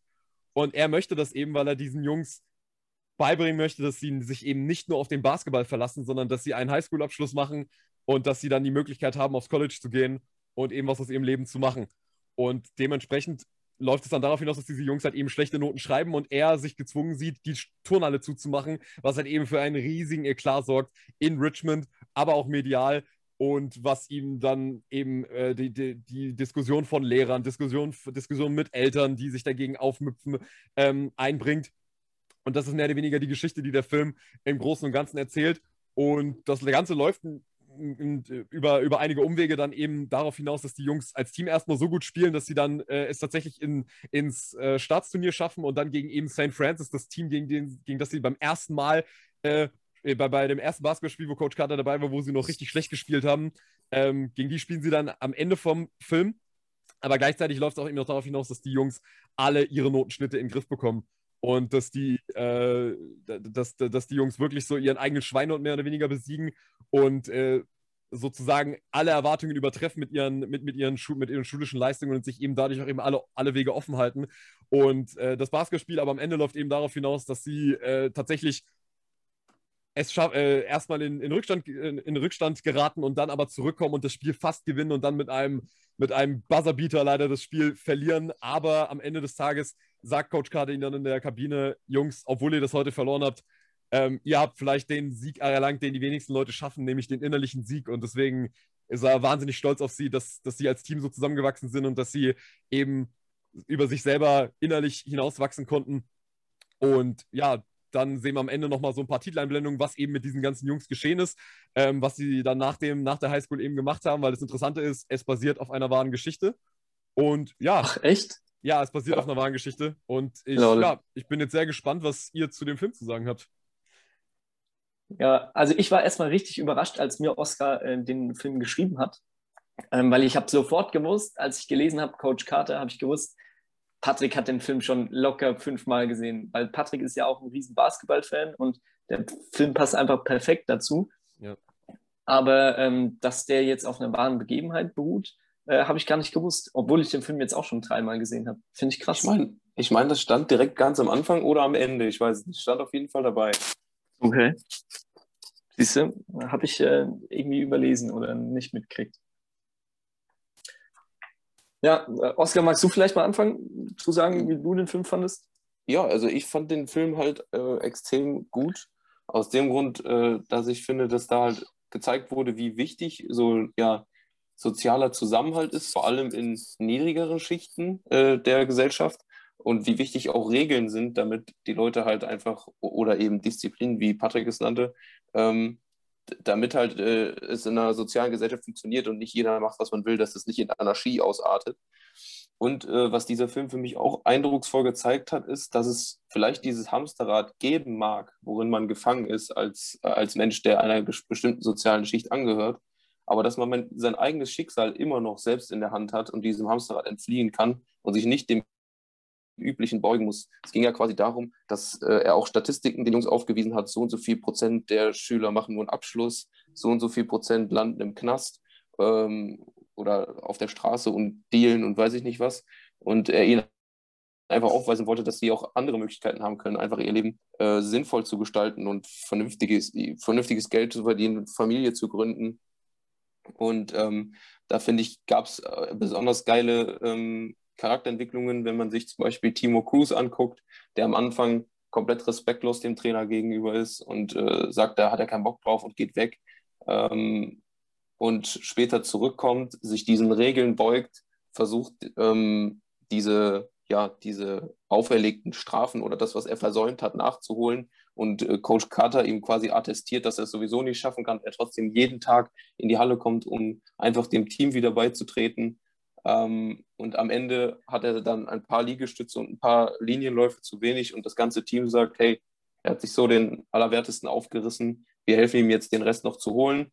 Und dann lässt er seinen Co-Trainer das zu Ende zählen und am Ende wird der Timo Cruz wieder ins Team aufgenommen und äh, lernt dann auch die Werte, die die anderen Spieler im Laufe des Films schon gelernt haben. Disziplin, man muss sich an Regeln halten, wird in der Schule auch besser ähm, und verwirft auch so sein Straßenleben, nenne ich es jetzt mal, weil er der Einzige ist von den Jungs, der auf der Straße auch in ja, negative Geschäfte verwickelt ist, also dass die alle mal Fehler machen und sowas, das äh, wird in dem Film auch gezeigt oder Schlägereien und weiß ich nicht was, aber der Einzige, der wirklich auch so mit Drogen handelt und ein bisschen äh, zwielichtig unterwegs ist, war eben der Timo Cruz und das wirft er dann auch so über Bord, nachdem ein einschneidendes Erlebnis war, mit äh, seinem Cousin, der erschossen wird, den er ja für eine besonders wichtige Person in seinem Leben erachtet. Und das ist zum Beispiel eine Charakterentwicklung in dem Film, die ich extrem gut finde. Genauso wie ähm, der Sohn vom, vom Coach Damien, der für das Team spielte, gegen die, das sie am Anfang gespielt haben und am Ende. Der war vorher auf einer Privatschule, das, äh, zu der dieses Team gehörte. Und er wollte aber unbedingt unter seinem Vater spielen und hat ihm dann auch einen Vertrag vorgelegt, genauso wie sein Vater das mit der Mannschaft gemacht hat und gesagt, so, yo, ich werde diesen Schild halten und äh, ich will einfach nur mit dir zusammen äh, ja, Basketball spielen können oder von dir trainiert werden, der dem Team auch nochmal so eine gewisse Stabilität gibt, dadurch, dass er halt eben besonders guter ja, Dreierwerfer ist, nenne ich es jetzt mal. Ähm, und das ist einfach äh, wirklich ein richtig, richtig guter Film gewesen, der mich auch mitgerissen hat von Anfang bis Ende. Und ähm, ich fand es halt auch einfach äh, schön zu sehen, wie sich diese, diese Jungs aus diesem Hamsterrad, sage ich mal, befreit haben und dann auch zu wissen, dass es da scheinbar eine wahre Geschichte hinter gibt äh, und zu lesen, was aus den Jungs geworden ist, sowohl im Film, da ging es ja dann quasi darum, dass die danach Stipendien bekommen haben und so. Das war ja dann, so wie ich das verstanden habe, das richtige Schicksal der, der, ja, der wahren Spieler. Das fand ich wirklich extrem cool gemacht. Ja, jetzt sage ich vielleicht auch noch mal was dazu. Ähm, ich finde es auch äh, richtig cool, wie der Film ähm, mit so Sachen umgeht, mit Teamgeist und Zusammenarbeit. Ähm, ich muss aber ganz klar sagen, ich finde ähm, diese, diesen einen Moment, der hat mich so krass geärgert, wo Coach Carter sich vor diesem ähm, Aufsichtsrat verantworten muss, warum er denn die Halle abschließt und Ähm, er hat ja auch dann einige Spiele ausfallen lassen, weil die Noten nicht gestimmt haben von den, von den Spielern. Und ähm, da hat es der Film auch wirklich geschafft, mich dann richtig aggressiv zu machen, weil ich war so negativ gestimmt gegen die Eltern und gegen die, ähm, ähm, was weiß ich, äh, gegen die Lehrer, die dann Coach Carter ähm, vorgeworfen haben, ja, das Einzige, was die Jungs haben, ist Basketball und ähm, das kann man ihnen doch auch nicht nehmen. Sie sind eh schon schlecht in der Schule, zu Hause gibt es viel Stress, die Jungs wollen einfach nur trainieren, so, das äh, dürfen sie ihm nicht wegnehmen. Und da fand ich einfach auch so respektlos, wie die Eltern einfach mit Coach Carter umgegangen sind, der da ja auch wirklich richtig gute Arbeit geleistet hat, der nicht nur die sportlichen Erfolge nach oben angestellt hat, sondern auch wirklich das Team an erster Stelle hat stehen lassen. Egal, ob das jetzt in privaten Angelegenheiten ist, ähm, was man gesehen hat, als ähm, Cruz direkt äh, nach dem Mord an seinem Cousin bei Coach Carter auf der Matte steht und nach Ob Obacht, Obacht, Obhut sucht, sorry, ähm, und direkt ähm, ins Haus eingeladen wird, so komm erst mal rein. Ähm, dann äh, die sportlichen Angelegenheiten natürlich auch, aber Coach Carter ist wirklich komplett für sein Team da und ähm, stellt da auch die Noten an äh, vorderster Stelle gemeinsam mit Disziplin, was du auch schon gesagt hast. Und ähm, dann fand ich die Szene einfach mit den Eltern, also da hat es der Film wirklich geschafft, was der Film ja da auch wollte. Ich weiß nicht, ob das dann auch so war ähm, bei der wahren Begebenheit, dass es wirklich so drastisch war, dass die dem eine Scheibe eingeworfen haben. Aber ich kann mir das tatsächlich vor allem in Amerika gut vorstellen, ähm, dass da die Leute so auf die Straße gehen und dagegen protestieren. Und ähm, ja, da hat es der Film richtig geschafft, mich aufzuhören. Das äh, fand ich echt gut. Ja, gut, äh, Tom, du hast ja ähm, schon äh, gut vermutet oder richtig vermutet, äh, dass natürlich ich den Film äh, schon äh, mehr oder weniger auswendig kannte. Ähm, mhm. als, als, als ihr den angebracht habt, natürlich, das war äh, für mich als, ich habe ja, wie lange habe ich ihn gespielt? Ich habe fast zehn Jahre lang im Verein Basketball gespielt und, ähm, mhm. Und auch aber darüber hinaus immer noch sehr gern hobbymäßig. Und das war natürlich ein Film meiner Jugend, sowas von. Also der war vor allem für mich im, im Teenageralter sehr, sehr wichtig, weil ähm, ich meine, ihr kennt das, man hat im Teenageralter irgendwie manchmal Probleme, sich eben für die Schule zu motivieren. Und da war der Film immer für mich so ein bisschen so, so die Maxime, an der ich mich versuche zu orientieren. So, ja, Noten, oh, kriegt deine Noten in den Griff. Ähm, weil ich habe damals nämlich auch viel mehr Zeit mit Basketball verbracht als, äh, als jetzt für die Schule. Ähm, und dementsprechend hat der Film mich da irgendwie auch sehr gut abgeholt. Ähm, und das war äh, lange, lange Zeit natürlich einer meiner äh, absoluten Favorite-Filme ähm, weil der einfach alles sozusagen vereint hat, was ich, äh, was ich an dem Sport sozusagen so liebe, aber auch gleichzeitig eben dieser Aspekt mit, ähm, mit, mit schulischen Leistungen im Griff halten und weil ich halt Samuel L. Jackson halt einfach über alles liebe. und mhm. ich finde den so großartig in der Rolle von, von Coach Carter, muss ich sagen. Aber ich muss sagen, desto älter ich geworden bin, desto mehr Probleme habe ich mit dem Film tatsächlich bekommen. Ähm, und zwar ähm, Oskar, du hast ja das angesprochen mit, dass der Film ja diesen Raum aufmacht, ja, man kann sozusagen, also man hat sein Schicksal am Ende des Tages trotzdem irgendwo selber in der Hand und man muss sozusagen die, so, den sozialen Stempel, der einem von vornherein aufgedrückt wird, man muss dem nicht entsprechen. Genau. Genau. Ich muss aber ehrlich sagen, ich finde, der Film macht sich, also ich finde, der Film macht am Ende des Tages irgendwie ein bisschen einen faulen Kompromiss, weil ich persönlich finde, äh, dass der Film nicht weit genug geht, eigentlich mit seiner Systemkritik, weil ähm, ich finde die Szene nämlich ganz wunderbar, wo er zu den Schülern in die Bibliothek kommt und ihnen dann diese ganzen Statistiken aufzeigt, okay, die unterm Strich eigentlich nur sagen, Jungs, dieses, dieses System will euch eigentlich nicht haben. Dieses System will eigentlich, dass ihr schwarze junge Männer einfach hier in diesen Ghettos bleibt, mit Crack dealt und euch dann irgendwann gegenseitig über den Haufen schießt. Ähm, und das wird ja auch dadurch klar, dass eben zum Beispiel diese Direktorin am Anfang sagt, ja, sie kriegt fast gar kein Geld mehr für diese Schulen und so weiter, ähm, was ja eigentlich auch einfach skandalös ist, dass Schulen teilweise so äh, vernachlässigt werden äh, in Amerika. Und was ich bei dem Film halt dann irgendwie dann doch so ein bisschen, ja, so ein bisschen ungelenk finde und auch, so, und auch irgendwie ärgerlich ist, dass der Film eigentlich am letzten Ende des Tages diesen Jungs nur mehr oder weniger sagt, ja, passt euch gefälligst, äh, passt euch irgendwie so gut es geht an dieses System an, damit ihr zumindest aus eurem Leben was machen könnt. Was mit den ganzen anderen Tausenden von Schülern ist, die da noch irgendwie in diesem Ort leben und die alle einen Scheißdreck eine Zukunft haben werden in diesem Land. Das ist egal, aber Hauptsache sozusagen, ihr Jungs seht zu, dass ihr irgendwie eure, euer individuelles Glück findet. Und ich finde das halt irgendwie ein bisschen schwierig, diese, dieses, also dieses fast schon Militante, was in dem Film mit drin ist, dass er diese Jungs mehr oder weniger wie, wie beim Militär drillt und äh, sie da diese ganzen Drills machen lässt und hier äh, wir sprechen jetzt immer mit Sir an und so weiter, ähm, dass das irgendwie so als Basis dafür dient, damit diese Jungs nicht sozusagen über auch darüber hinausdenken und sagen, ja, okay, vielleicht, es ist, es ist jetzt nicht nur, es sollte eigentlich nicht nur um uns gehen, um uns allein, um uns, um uns Basketballer, sondern es geht generell darum, wie Schwarze in der Gesellschaft benachteiligt werden, in Amerika vor allem, und wie diese ganzen Viertel sozial benachteiligt werden und dass diese soziale Schere eigentlich gar nicht so groß sein dürfte und halt eben auch, dass dieser Aspekt mir auch irgendwie so ein bisschen gefehlt hat, dass, ähm, dass auch irgendwie klar wird, dass, äh, jetzt habe ich meinen Faden verloren, scheiße. scheiße. Mist, das ich, das ich, ich wollte noch einen Satz sagen, aber ihr könnt vielleicht darauf reagieren, was ich gerade gesagt habe.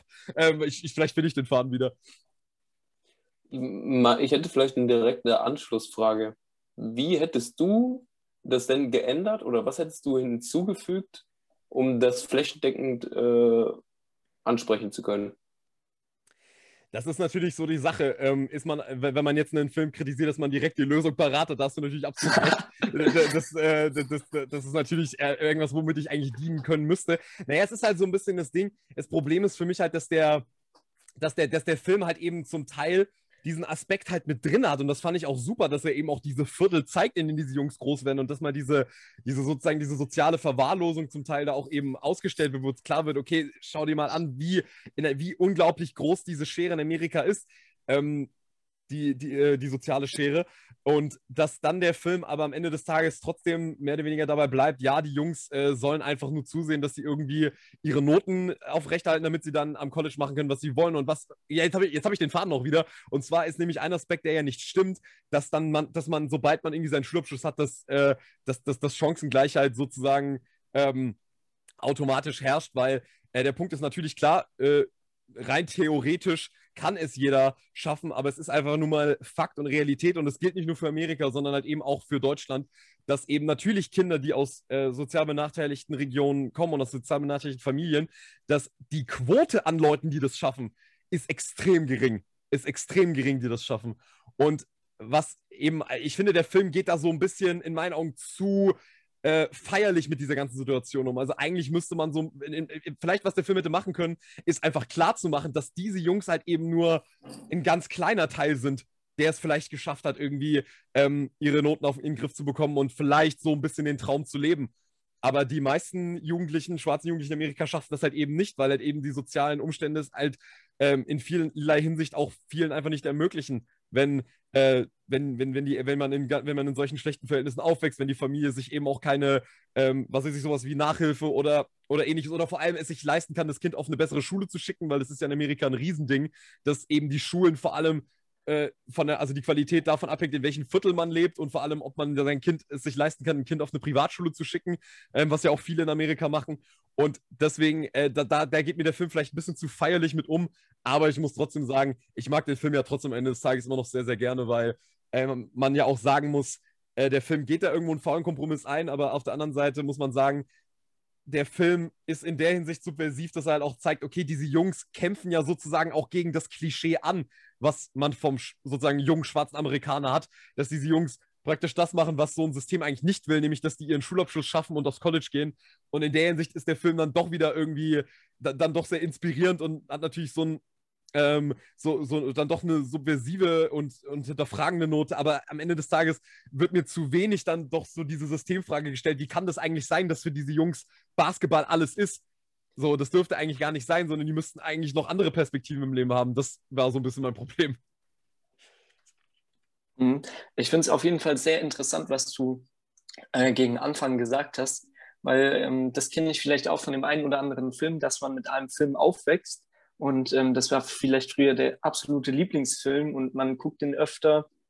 Aber je älter man wird, dann hat man auch immer mal eine anderen, ähm, andere Perspektive auf den Film und äh, analysiert da vielleicht ein bisschen mehr und liest sich auch ein bisschen rein und so. Und das fand ich einen ganz spannenden Punkt, dass du gesagt hast, ähm, ja, im, im Laufe deines Lebens hast du den Film immer öfter gesehen und hast dann immer mehr Schwierigkeiten mit dem Film gefunden. Das fand ich sehr interessant. Es ist auch etwas, was mir immer wieder passiert. Also ich weiß nicht, ob ihr das vielleicht auch kennt, ähm, ob ihr vielleicht auch ein Beispiel habt, aber es passiert sehr oft, dass Filme desto älter man wird. Und das ist auch so schön, dass entweder manche Filme im Alter immer besser werden oder manche Filme im Alter irgendwie immer schlechter. Ähm, Forrest Gump ist zum Beispiel auch so ein, so, ein, so ein Beispiel, den ich früher über alles geliebt habe und den ich mittlerweile eigentlich äh, kaum, also den ich mittlerweile eigentlich überhaupt nicht mehr sehen will. Ähm, aber das, das finde ich immer sehr interessant. Hattet ihr auch mal so einen Film, der, der, der in eurer Jugend so absolut heiliger Gral war und dann äh, hat man den irgendwann später mal gesehen und dachte ich so, pff, okay, also irgendwie so geil ist er jetzt irgendwie doch nicht mehr. Ich kann mich jetzt an kein konkretes Beispiel erinnern, aber ich glaube, das ist auch so, dass man äh, als Kind, wenn man dann so einen Helden hat, dann wird er auch so überglorifiziert mhm. und man, äh, man kann sich mit dem total gut identifizieren. Je älter man wird, merkt man vielleicht auch Schwächen oder Charakterzüge, die man nicht äh, mag. Das kann ich mir gut vorstellen, aber jetzt wird mir kein konkretes Beispiel einfallen, wo es bei mir der Fall gewesen wäre. Mhm. Ja, mir, also mir fällt jetzt auch, äh, wenn ich so direkt gefragt werde, äh, nichts ein. Ähm, kann ich keinen Namen jetzt nennen, da brauche ich ein bisschen Bedenkzeit. Aber den Film gibt es auf jeden Fall, auch bei mir. Und wenn ich mich jetzt irgendwie zehn Minuten hinsetze und gehe mal vielleicht meine DVD-Sammlung durch oder gucke mal ein bisschen durch Netflix durch ähm, und suche da meine alten Kindheitshelden und äh, meine Lieblingsfilme von früher, dann finde ich da auf jeden Fall einen Film, den ich nicht mal halb so gut finde äh, heute, wie ich den damals gefunden habe. Also ich glaube, auch die Zuhörer und Zuhörerinnen da draußen, die werden auch diesen einen Film kennen, äh, der sich äh, von Mal zu Mal immer irgendwie verschlechtert oder aber auch verbessert hat. Mhm. Klar. Jetzt äh, Todesstille. ähm, Muss auch mal ähm, sein. Einfach mal wirken lassen, was ich gesagt habe. das, war, das, war, es war so deep, ich musste es jetzt erstmal in meine Seele einbrennen lassen, was du gerade gesagt hast. Ich finde auf jeden Fall, äh, um, um vielleicht nochmal was zu sagen zu dem, was, äh, worauf Tom auch schon äh, Bezug genommen hat, also indirekt. Ähm, ich finde auf jeden Fall, was du gesagt hast, auch extrem wichtig und richtig. Systemkritik sollte man äh, auch in Hollywood-Produktionen nicht vermissen lassen. Und äh, du hast mit Sicherheit auch recht damit, dass da äh, ja, Themen angerissen wurden, aber dann halt nicht ja, flächendeckend, sage ich jetzt mal, hm. bearbeitet wurden. Ich finde es aber generell einfach gut, dass überhaupt mit durch sowas vielleicht auch mal ein Diskurs angeregt werden kann, mhm. dass man so eine ja. Ungleichheit sieht. Ja. Und ich finde auch, was dieser Film halt gut transportiert hat, es wird kein Weg für die, für die Jungs vorgegeben, sondern es wird nur gesagt, wenn ihr einen Abschluss macht, dann habt ihr mehr Möglichkeiten, auf die ihr aufbauen könnt. Mhm. Äh, das ist, finde ich, eigentlich diese wichtige Message dahinter. Nicht, dass man, dass es jetzt nur um diese Jungs geht oder weiß nicht was, sondern dass einfach da transportiert wird. Nehmt euer Schicksal selbst in die Hand und äh, guckt, dass ihr euch nicht von irgendwelchen ja, für, für euren sozialen Stand äh, mhm. vorgeschriebenen Strukturen bestimmen lasst, sondern guckt, dass ihr selbst äh, das Leben so gestaltet, wie ihr es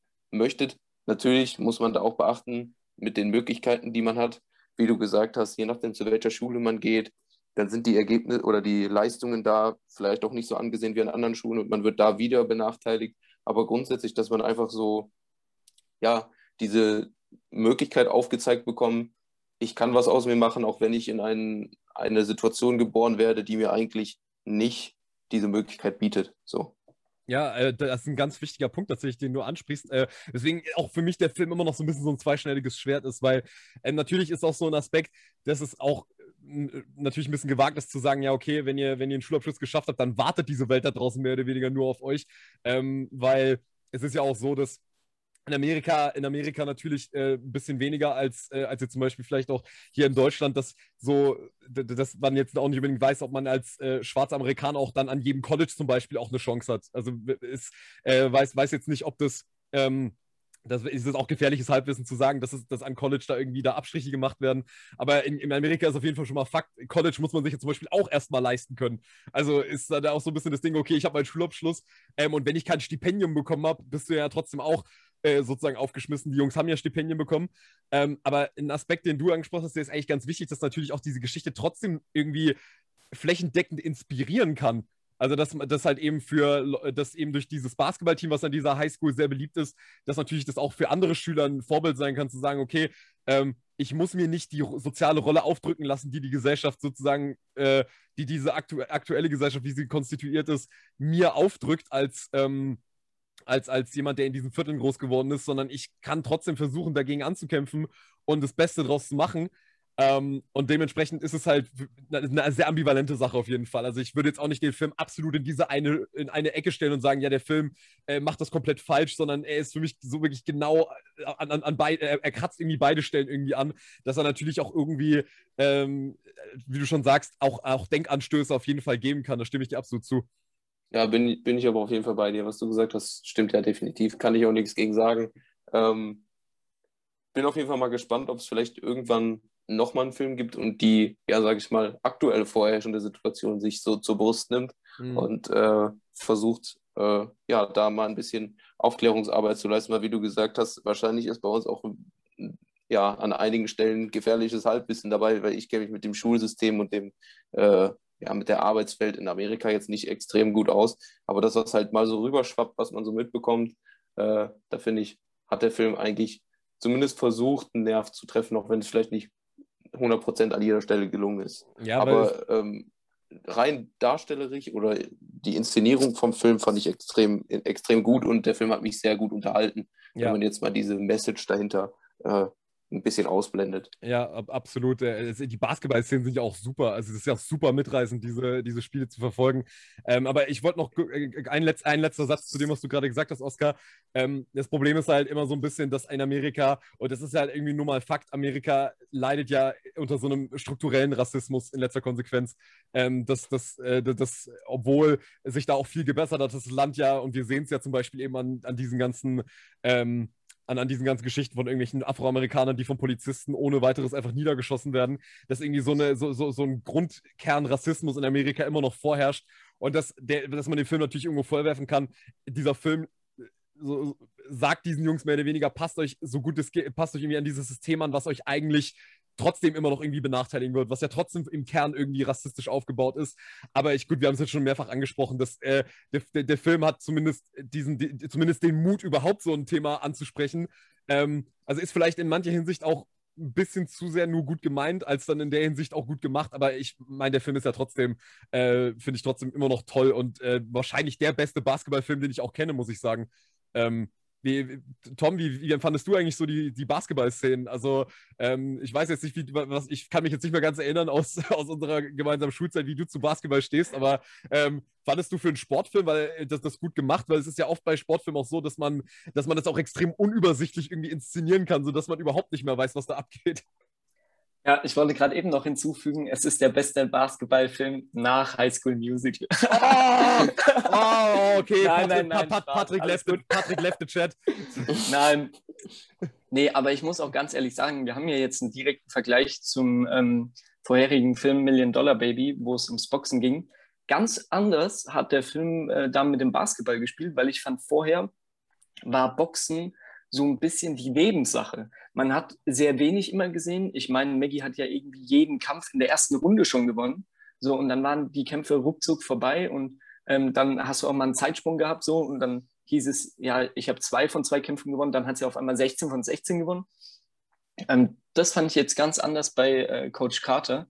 Da hast du auch wirklich teilweise echt ein ganzes Spiel mitverfolgt. Von vorne, wie du am Anfang angesprochen hast, ähm, beim letzten Spiel, als äh, St. Francis in Führung gegangen ist, hast du mitgekriegt, so im ersten Viertel läuft es absolut kacke, die Jungs sind nicht mit dem Kopf bei der Sache und ähm, dann ähm, holen die auf und geben ihr Bestes und ähm, ich finde, das war echt clever gemacht. Ich hatte nie irgendwie das Gefühl, dass es jetzt hektisch wird, dass ich dem Ball nicht mehr hinterherkomme oder irgendwie ich nicht raff jetzt, äh, wer hat da jetzt welche Position zu spielen. Ich fand clever, dass im Spiel die ganzen Taktiken genutzt wurden, die vorher von Coach Carter so witzig, humorvoll eingeführt wurden. Der hat ja immer ähm, diese Taktikvorlagen ähm, nach weiblichen Vornamen ähm, sich inspirieren lassen von seiner Schwester, von seiner ja. ersten großen Liebe und so weiter und so fort. Und dann fand ich, konnte man als Zuschauer direkt mitverfolgen, ah, okay, Coach Carter ruft jetzt Diane oder ähm, äh, Delilah oder so, Delilah, Delilah, und dann weißt du direkt, okay, jetzt ähm, es war, glaube ich, die Zonenverteidigung. So, jetzt weiß das Team, was zu tun ist, wie die jetzt den Angriff verteidigen. Und ähm, für mich, ich bin zwar jetzt kein riesen Basketball-Fan, aber mir hat Basketball-Zocken schon immer Bock gemacht. Ich fand das übelst geil. Und ähm, auch Basketball zu gucken, finde ich immer übelst nice. Und ich kann mich auch noch damals erinnern, das war einer meiner ersten Spiele auf der Konsole, hatte ich auch so ein Basketballspiel, habe ich auch immer früher gern gezockt. Ähm, aber mich haben die irgendwie voll mitgerissen. Und ich kann mir auch vorstellen, jemand, der mit Basketball überhaupt nichts am Hut hat, hat mhm. sich davon irgendwie ein bisschen mitnehmen lassen. Ja, absolut. Ja. ja. Weiß nicht, Oskar, magst du äh, zum Basketballthema noch was sagen? Äh, ich kann eigentlich nur zustimmen. Ich habe äh, einige Freunde, die gerne Basketball spielen, gucken, äh, auch Fans sind von äh, verschiedenen Mannschaften. Und ähm, ich habe auf jeden Fall da auch ein gutes Stück Faszination für den Sport gewinnen können durch diese Szenen äh, und auch ein bisschen Regelverständnis. Also so ein paar Sachen war mir vorher nie klar, was es zu bedeuten hat und weiß ich nicht was. Ähm, deswegen, äh, ich fand das eigentlich ganz cool, weil ich hatte eher weniger mit Basketball zu tun. Ich habe es auch, wenn wir mit Freunden das mal gemacht haben, also gespielt haben, hat es mir auch immer Spaß gemacht. Ich war dementsprechend schlecht, weil ich mich damit nicht auskannte und meine Technik auch schlecht ist. Aber ähm, ich habe es trotzdem immer gerne dann mal mitgespielt. Ähm, und äh, so Leute wie Dirk Nowitzki kennen dann auch ich.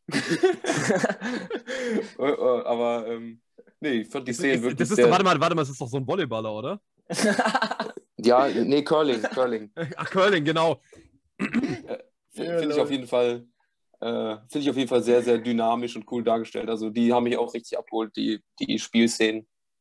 Und ein ja. brachial guter Soundtrack. Ich weiß nicht, ob ihr darauf geachtet habt, aber ich habe die CD zum Beispiel auch zu Hause hier ähm, neben meiner Anlage stehen. Ey, der, dieser Hip-Hop-Soundtrack, der ist massiv. Ja, gut, klar. Ja, vor allem, wenn man in der basketball ja, das stimmt. ist. Ja.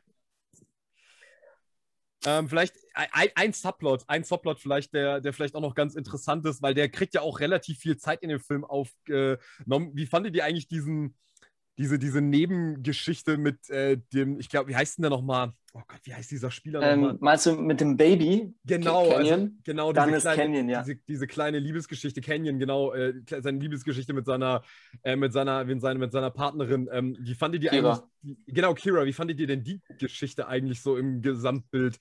Äh, fandet ihr die irgendwie unnötig und wie hat euch das inhaltlich gefallen? Ähm, was würdet ihr, was würdet ihr da sagen oder ist euch das jetzt gar nicht so groß aufgefallen?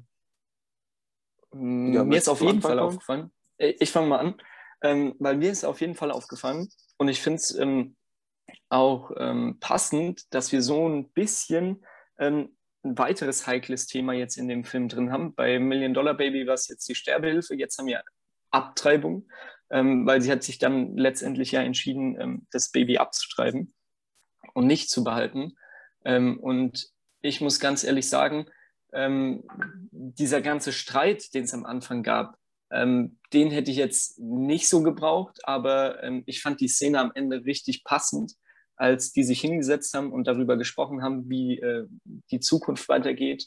Und ähm, Kenyon war am Ende ja richtig davon überzeugt, dass er mit ihr und dem Baby ähm, zusammen ähm, zum College fährt und äh, sich da wohl ein neues Leben aufbaut, während er ähm, das College besucht und weiß nicht, was sie geplant hatte, ob sie arbeiten geht oder, oder, oder.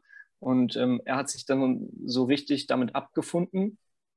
Ähm, aber ähm, sie hat ihn dann ja mitgeteilt, dass sie das Baby abgetrieben hat.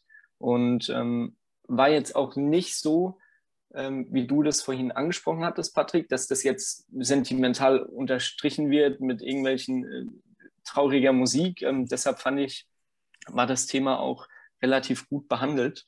Und ähm, fand ich auch cool, dass es so, ein, so, ein, so eine extra, wie du es genannt hast, Subplot gab. Mhm. Fand ich, hat gut reingepasst. Aber eine lächerliche Szene in dem Film ist auf jeden Fall mit drin. Ich muss da, also ich weiß nicht, gerade wenn ich so drüber nachgedacht habe, ich musste gerade so schmunzeln, weil ich dachte, was für eine dämliche Szene eigentlich.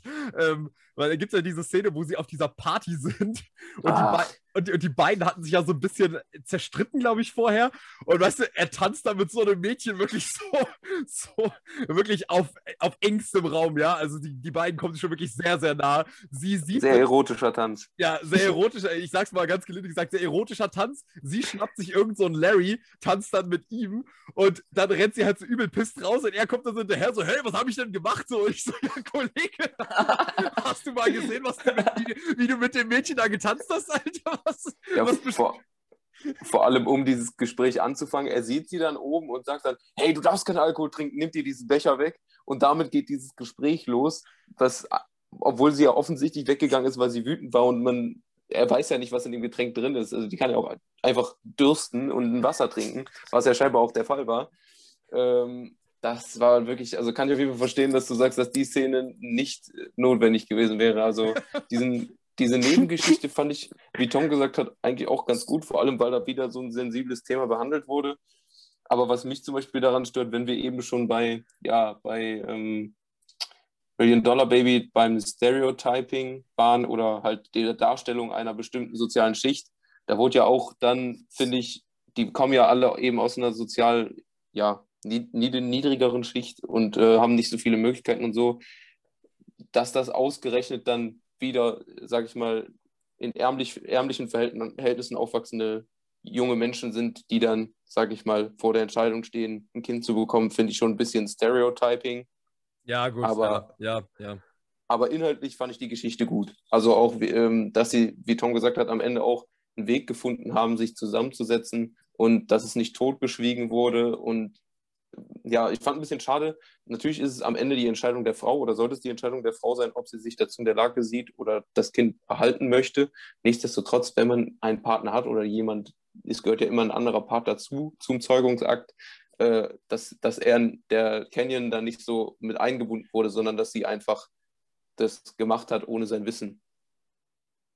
Ja, aber gut, das ist dann halt wieder so diese, diese heikle Sache. Ähm, ja, wie du gerade schon gesagt hast, ob, äh, dass es am Ende des Tages eigentlich auch die Entscheidung der Frau ist, weil es ist ja schließlich auch ihr Körper, ähm, in dem sie das Kind austragen würde. Deswegen äh, ist, ist, ist, ist, jetzt auch irgendwie, glaube ich, auch äh, ein, äh, ein Fass, was wir jetzt vielleicht jetzt nicht aufmachen, aufmachen sollten, wenn, wenn, wir, wenn wir jetzt nicht noch zwei Stunden darüber reden wollen, weil es ist einfach. Ja, okay, stimmt. Weil es ist halt wirklich, ich, äh, es geht ja nicht darum, dass das Thema heikel ist, sondern ich glaube, da, man müsste sich da noch deutlich ausführlicher drüber unterhalten, um dem gerecht zu werden. Deswegen ähm, ja, es, es ging mir jetzt auch primär nicht darum zu sagen, äh, er muss mitentscheiden, sondern sie sollte die Entscheidungsmacht haben, weil es ihr Körper ist und äh, ja, sag ich mal, die, die ist, die auch dann, sage ich mal, das Kind stillen muss, etc.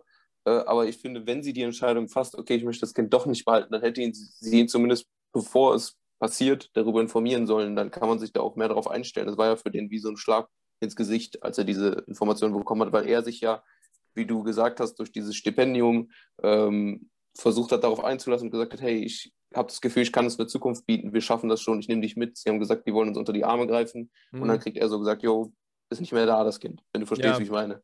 Ja, na klar, also aus der äh, absolut ähm, aus der männlichen Perspektive ist es natürlich, äh, also aus seiner Sicht ist es natürlich so, ja, okay, äh, wäre war gut gewesen zu wissen, äh, dass du das, in, dass du das entscheidest, aber ähm, ja, ist, äh, ich, ich, ich, finde, ich, finde, ich finde, der Film geht trotzdem einigermaßen äh, in Ordnung damit um, auch wenn ich nicht unbedingt sagen würde, diese Szenen sind meine, so meine Favorites in dem ganzen Film. Es wirkt so ein bisschen, es wirkt so ein bisschen extra mit reingeschrieben, aber ähm, ich kann definitiv nachvollziehen, was du meinst, dass es vielleicht schön gewesen wäre, ihm zumindest mal irgendwie hinzugeben, okay, stell dich drauf ein, ich habe mich dagegen entschieden. Aber, an, äh, aber an, andererseits, die beiden waren ja die ganze Zeit so im Konflikt vorher, dass ich irgendwie auch nachvollziehen kann, dass sie gesagt hat, nee, ich möchte mit ihm da jetzt auch nicht mehr drüber diskutieren, sondern ich habe die Entscheidung einfach für mich selber jetzt getroffen und ich ziehe das jetzt durch.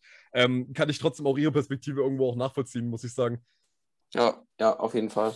Ich wollte es nur angesprochen haben, weil, weil wir eh dieses Thema geöffnet hatten, aber wie gesagt, da muss man, müsste man wahrscheinlich eigentlich noch mal nuancierter rangehen, um da auch allem gerecht zu werden, wenn man das überhaupt kann, was diese Thematik angeht. Ja. Deswegen sollten wir es vielleicht dabei auch belassen. Ja, lass mal den Geist mal lieber in der Flasche. okay, wer, wer möchte denn äh, ja, den nächsten Film? Ich würde sagen, wir widmen uns dann auch dem nächsten von, äh, von dir, Patrick. Weil du hast ja gesagt, dann machen wir einfach abwechselnd. Wer genau. möchte sich denn da der, dem Inhalt zuwenden, den mal kurz umreißen, weil ich muss ehrlich gestehen, ich habe den Film gesehen, aber ich glaube, ich wäre jetzt nicht die Optimalbesetzung, um den Inhalt wiederzugeben. Wild. Äh, ja, gut, ich habe ja dir ja vorgemacht. Äh, Tom, kriegst du das hin? Weil ich meine, man muss bei dem Film ja auch sagen, also so wirklich viel Inhalt hat er ja auf Papier eigentlich nicht. Nee, wirklich nicht. Und äh, ich würde es einfach mal probieren. Ähm, also wenn... sollten wir den vielleicht benennen oder ist das jetzt damit, was nee, wir, das Also wir sprechen über Film X. Ähm, es ist wirklich empfehlenswert, schaut euch den Film unbedingt an. Oh also ich würde es ich in die Hand nehmen und dann kann ich auch sagen, ähm, wie der Titel heißt. Das wäre auf jeden Fall sehr sympathisch. Okay. Überlegst, überlegst dir auf jeden Fall nochmal, ob du ihn nennen willst, ja? Also lass dir Zeit. Ähm, und äh, Patrick, wenn irgendwas ist, schreist du einfach auf und ähm, kannst mich korrigieren, falls ja, ich was ja, ich, ich, Falsches ich, erzähle. Ich, ich schrei sofort los, sobald du irgendwas falsch machst. Wie, wie Neymar, wenn er gefault wird, bitte. dann setze ich, zur, setz ich zur äh, verbalen Blutgrätsche an. Na super. Okay, also Patricks zweiter Film war Requiem for a Dream. Und ich versuche mal wirklich die Handlung zusammenzufassen, weil genauso wie Patrick gesagt hat, viel ist eigentlich nicht passiert. Ähm, es geht ähm, um die zentrale Hauptfigur, nenne ich es mal Harry, ähm, der ein bisschen Drogenproblem hat am Anfang. Ähm, ein bisschen. Ein bisschen, ja. Es fängt zum Beispiel an, dass er am Anfang den Fernseher seiner Mutter klaut und den verkauft. Und äh, anscheinend ist es nicht zum ersten Mal passiert, denn die Mutter weiß genau, wo sie hingehen muss, um den Fernseher wieder zurückzukaufen. Ähm, also es ist relativ äh, skurril, was da so zwischen den zwei abgeht. Und ähm, ja, Harry findet sich quasi ähm, wieder in so einer Dreierkonstellation, nenne ich es einfach mal. Er hat seine Freundin Marion und seinen Freund, ähm, seinen Kollegen, seinen besten Freund Tyrone. Und die sind wohl alle drei drogenabhängig. Ähm, was für Drogen die nehmen, weiß ich nicht genau. Ob das jetzt Koks, ähm, da gibt es immer diese äh, krassen Einspieler, diese äh, Drogenmontagen, habe ich das immer aufgeschrieben. Ähm, wo äh, Kokain geschnupft wird und Heroin gespritzt. Also die werden wahrscheinlich alles durchnehmen. Und ähm, wir befinden uns da in so einem klassischen Drogenszenario ähm, und äh, die Harry und Tyrone wollen ähm, ja durch eine clevere Geschäftsidee, nenne ich es jetzt einfach mal, ähm, Drogen. Genial, das Drogen verkaufen. Richtig ja, ja, genau. Revolutionäres ähm, Geschäftsmodell.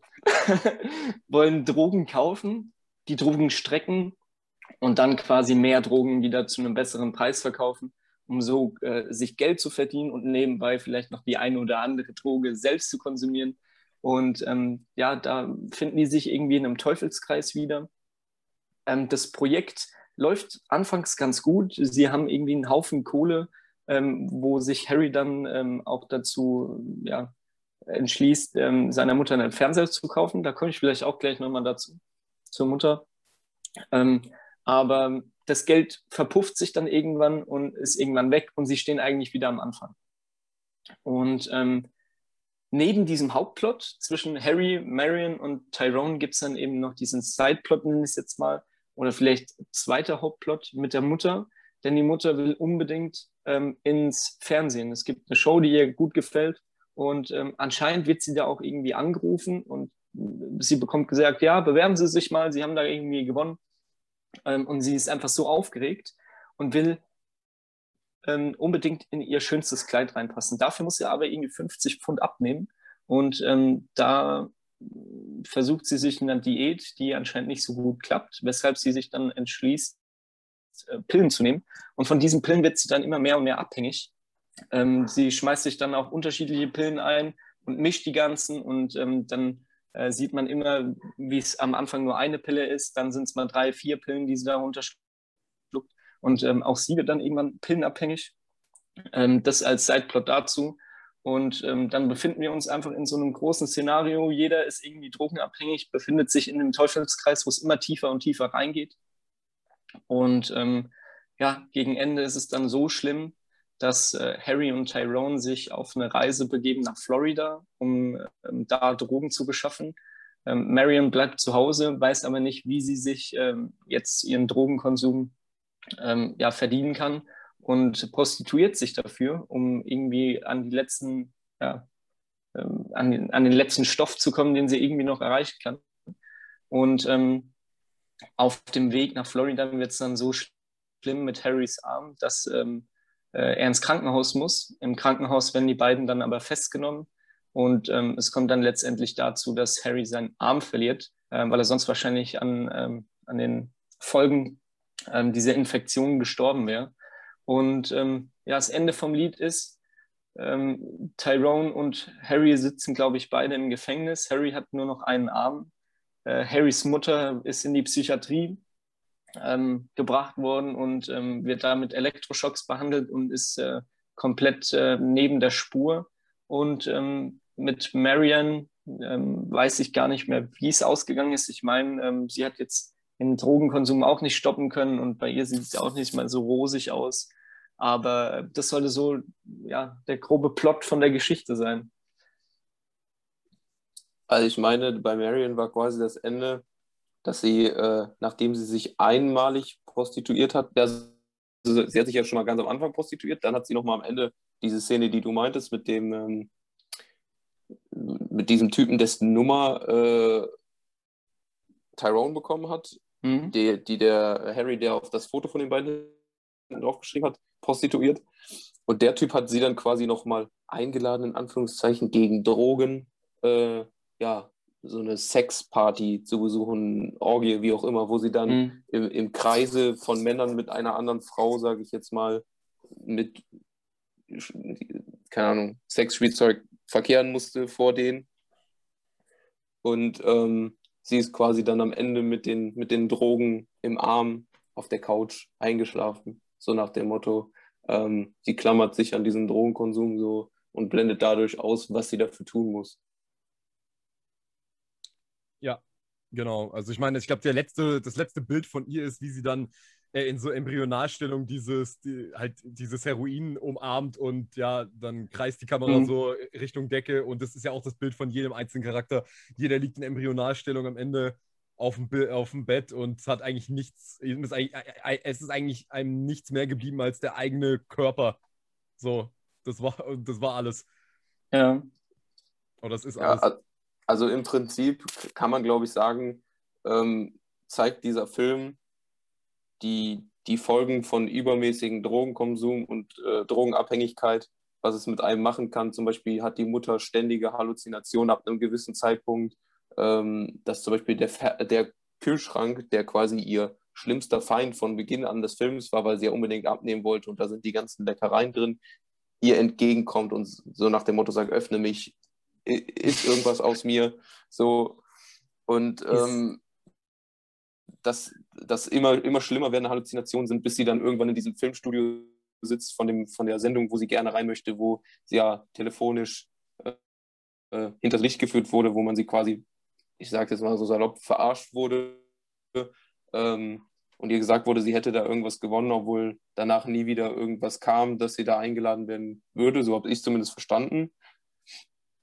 Und ähm, das war zum Beispiel eine Folge von Drogen, die da gezeigt wurde, oder halt eben irrsinnige Ideen wie dieses ja, eigene Drogengeschäft aufzuziehen, dass man dann gesehen hat, dass das völliger Schwachsinn ist. Die wollten ja die Drogen strecken, um die weiter zu verkaufen. Und letztendlich hat man dann gesehen, wenn du abhängig bist, dann verlierst du komplett den äh, Sinn für die Realität, weil sie dann trotzdem, ja, wir müssen das ja ausprobieren, gucken, wie das ist, die Drogen dann genommen haben, anstatt die zu strecken, dann haben sie eine Zeitweise trotzdem irgendwie verkauft, dann hatten sie keine mehr, weil sie die selber so stark konsumiert haben, ähm, dass das quasi, wie Tom schon gesagt hat, so ein, wie so ein Teufels, Teufelskreis war, in dem sie einfach gefangen waren. Dann kam der körperliche Entzug, den man vor allem bei Marion äh, dargestellt hat, mit diesem starken Schwitzen, ähm, dieses gar keinen Ausweg sehen, als sich zu prostituieren, um Drogen zu besorgen. Prostitution ist dann eben der nächste Punkt. Das äh, würde man ja in in der Regel machen das ja die wenigsten Frauen freiwillig. Und das ist zum Beispiel ein Grund, dass man sagt, okay, Drogenkonsum kann dazu führen, dass du dich selber dazu genötigt siehst, deinen Körper zu verkaufen, um Drogen zu bekommen. Das, äh, eine Folge von Drogenkonsum kann zum Beispiel auch Verwirrtheit sein, die da gezeigt wurde, ähm, wie äh, Tyrone und Harry im Auto sitzen, 600 Meilen von New York weg, um nach Miami zu kommen, weil die irgendwo Drogen äh, besorgen wollten und völlig ausblenden Linden, dass der Arm von Harry fast abstirbt, also zumindest Harry. Tyrone war ja, ja nicht so angetan von dieser Wunde. Und natürlich, um da auch wieder darauf zu, zurückzukommen, diese ja, gammelige Wunde, nenne ich es jetzt mal, die durch diese ständige Einführung von der Heroinspritze am Arm von Harry entstanden ist, ist natürlich auch eine, eine Folge, dass das Blut verunreinigt wird, dass Körperteile absterben können oder amputiert werden müssen. Und ich finde dieses sehr, sehr drastische Zeigen von ähm, von Auswirkungen von Drogen verschiedenster Art, weil da wurde ja von, von Heroin über Gras und was ist nicht, LSD, Amphetamine, alles gezeigt ähm, oder eine große Palette an Drogen gezeigt, um einfach äh, abschreckend zu wirken. Und das find, da finde ich, hat der Film auf jeden Fall so eine ja, so eine gute Ader, nenne ich es jetzt mal, getroffen, um zu zeigen, Junge, was ein Wortspiel, gute oh. Ader getroffen. um, um kein, äh, um zu sagen, so, yo, Drogenkonsum bringt euch nichts, außer dass ihr ja alles verliert, außer euer Selbst. Also den, damit meine ich den physischen Körper, weil die mentale Gesundheit verliert man durch Drogen ja auch. Ähm, deswegen finde ich auf jeden Fall rein, wie dieser Film aufgemacht wurde, um an, an das Thema Drogenkonsum und Drogenabhängigkeit heranzuführen, ganz gut. Aber das wäre jetzt kein Film, den ich mir nochmal angucken würde, weil ich den jetzt so rein, ja, wie, wie sage ich das, rein inhaltlich einfach oder thematisch für mich hat das jetzt war das nicht so sonderlich interessant. Aber ich fand halt einfach, wie es gespielt wurde von den Schauspielern, sehr authentisch und äh, auch das Thema, auf das aufmerksam gemacht werden sollte oder ähm, was gezeigt werden sollte, wurde sehr gut getroffen. Aber ähm, ja, für mich persönlich wäre es jetzt kein Film, den ich mir nochmal ansehen würde. Hm, so viel von mir. ja, weiß nicht, also ähm, ich kann da jetzt auch nicht mehr so viel dazu sagen. Das Einzige, was ich vielleicht noch äh, nennenswert fand, war das Ende. Ich weiß nicht, wie es euch bei dem Ende ging, aber ähm, für alle, die da draußen, die den Film nicht kennen und ähm, die die Spoiler jetzt auch nicht gejuckt haben, ähm, der Film geht gegen Ende ganz schön hektisch zu und wir haben eben diese drei Geschichten, einmal Marianne und ähm, oder Marianne, ähm, Sarah, die Mutter und Harry, ähm, sowohl als Tyrone ja auch noch als sozusagen vierten Punkt. Und wir haben da wirklich Szenen, die teilweise keine fünf Sekunden gehen und dann wird schon zum nächsten rübergeschalten. Und das geht immer schneller, immer schneller. Und ähm, dann habe ich mir auch irgendwie ähm, versucht, so Notizen zu machen, weil ich bei dem Film irgendwie nichts vergessen wollte. Und dann habe ich das Einzige, was mir noch dazu eingefallen ist, habe ich geschrieben, die Ereignisse überschlagen sich, weil ich einfach nicht mehr gewusst habe, was jetzt gerade passiert. Und ich wurde so mit Reizen überflutet. Ähm, und dann kam ja gegen Ende dann diese, ähm, diese Szene mit der Show, wo die Mutter dann endlich, also in ihren Gedanken, ähm, endlich an der Show teilnehmen darf und ähm, als Hauptpreis dann ihren Sohn Harry gewinnt. Und ähm, ja, so hört dann die Show auf.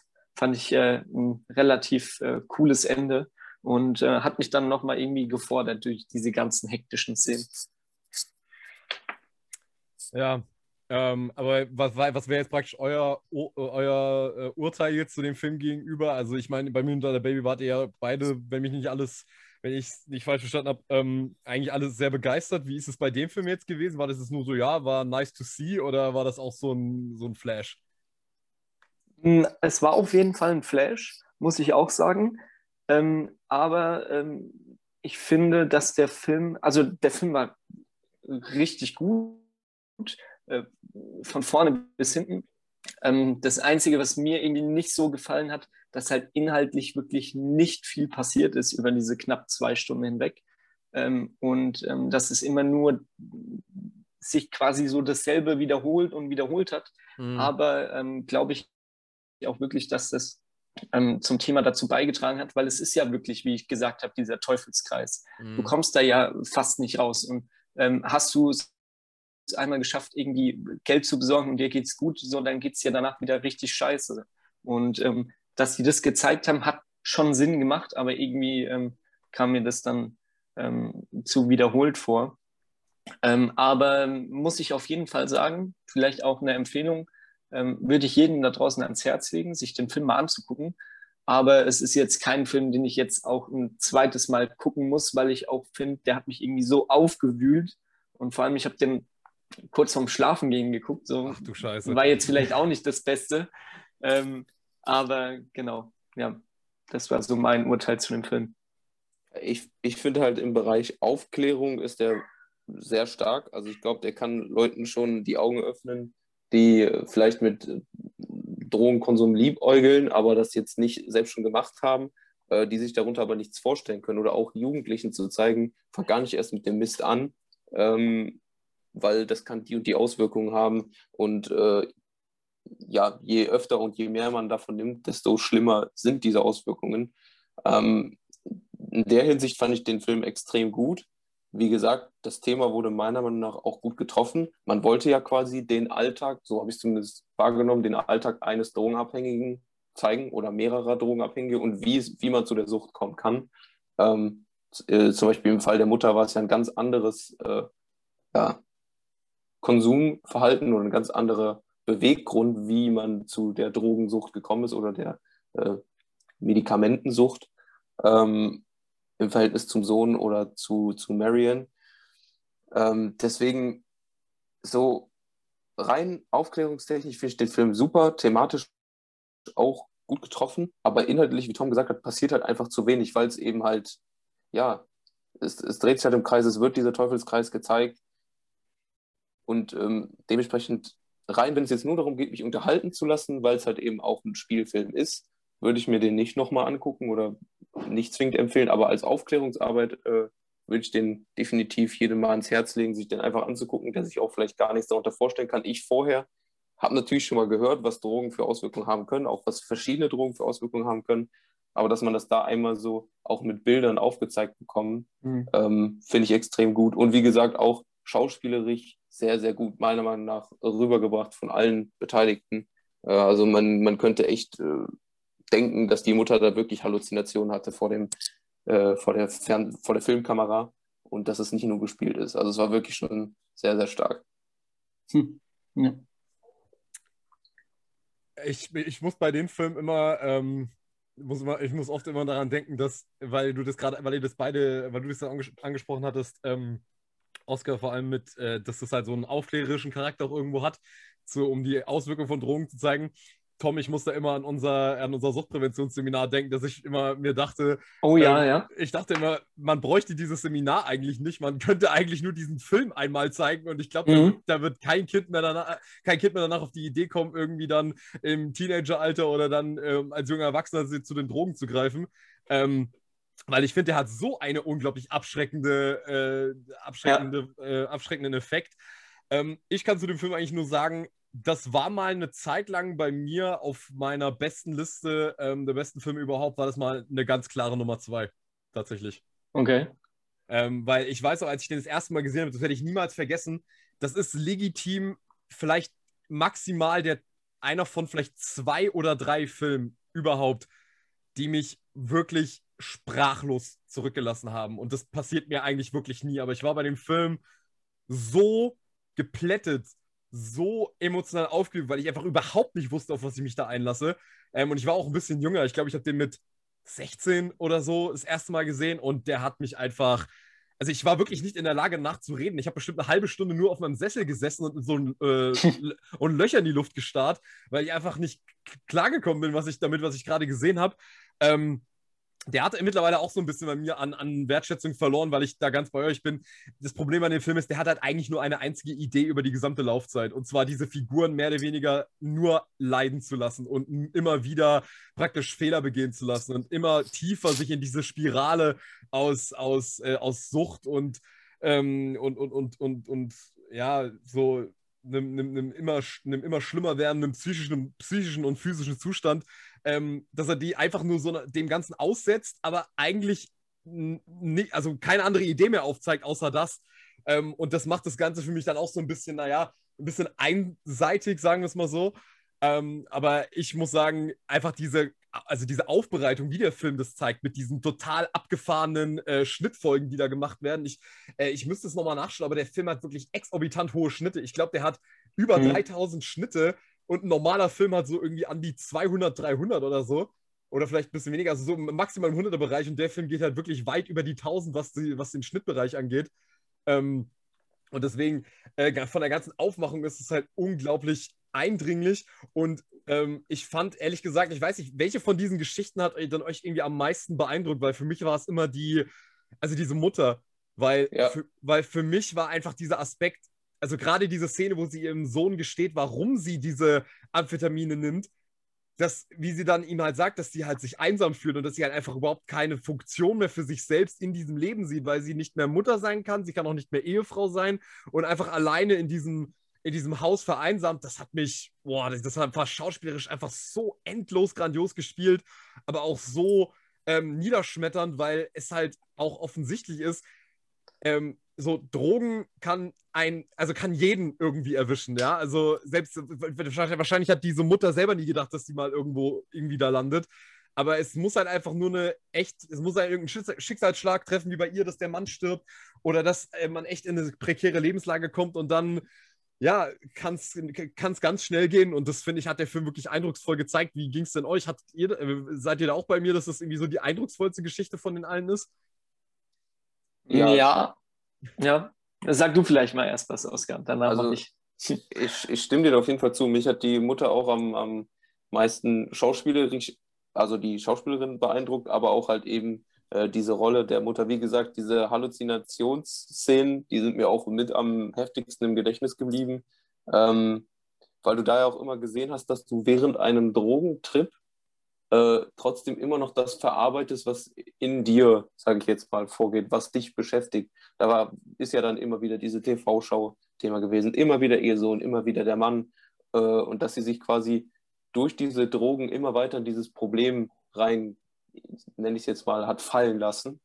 Ähm, das war wirklich äh, sehr, sehr gut dargestellt. Ich finde aber auch, dass, ähm, muss man tatsächlich auch sagen, weiß nicht, ob das euch auch so geht, dass in den Charakteren Harry und äh, der Mutter, ich habe den Namen gar nicht parat. Sarah, ähm, Sarah, Sarah Goldfarb. Ja, genau, Sarah, dass in den beiden so eine extreme Ambivalenz vorlag, was äh, ja, die Einstellung zu Drogen oder Medikamenten, Rauschmitteln, wie auch immer man es bezeichnen möchte, vorlag. Zum Beispiel, als er, Harry, zu seiner Mutter gekommen ist, um ihr mitzuteilen, dass sie, ähm, dass er ihren neuen Fernseher gekauft hat und so, da war er gerade in einer leichten, verbesserten Phase, wo er dachte, ja, ich muss meiner Mutter mal was zurückgeben. Äh, war für mich wirkt es zumindest so, kann aber auch sein, dass ich mich da irre. Zu dem Zeitpunkt, wo er bei seiner Mutter war, auch nicht auf Drogen, also zumindest nicht, dass er kurz vorher welche genommen hätte.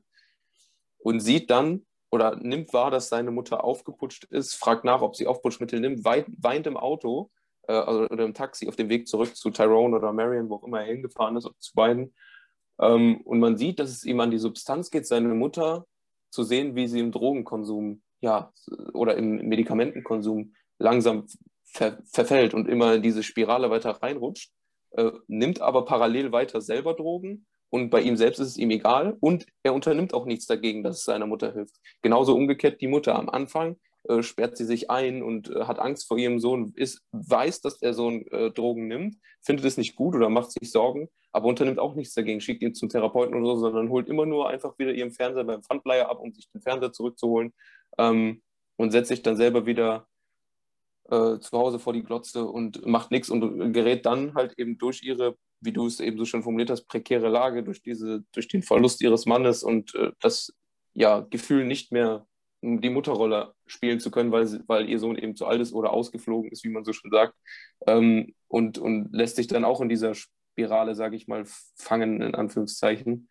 Ähm, deswegen, ich finde halt auch, dass, dass da halt so eine Ambivalenz, was den Kontakt und äh, die Wahrnehmung von Drogenkonsum angeht, in diesen beiden Charakteren gezeigt wird. Also dass zum Beispiel Drogenabhängige sich vielleicht auch bewusst sein können, was Drogen für Auswirkungen haben oder bei anderen äh, eine Sorge entwickeln können, ohne bewusst was an ihrem Konsum ändern zu können, weil sie eben ja körperlich davon abhängig sind äh, oder mental.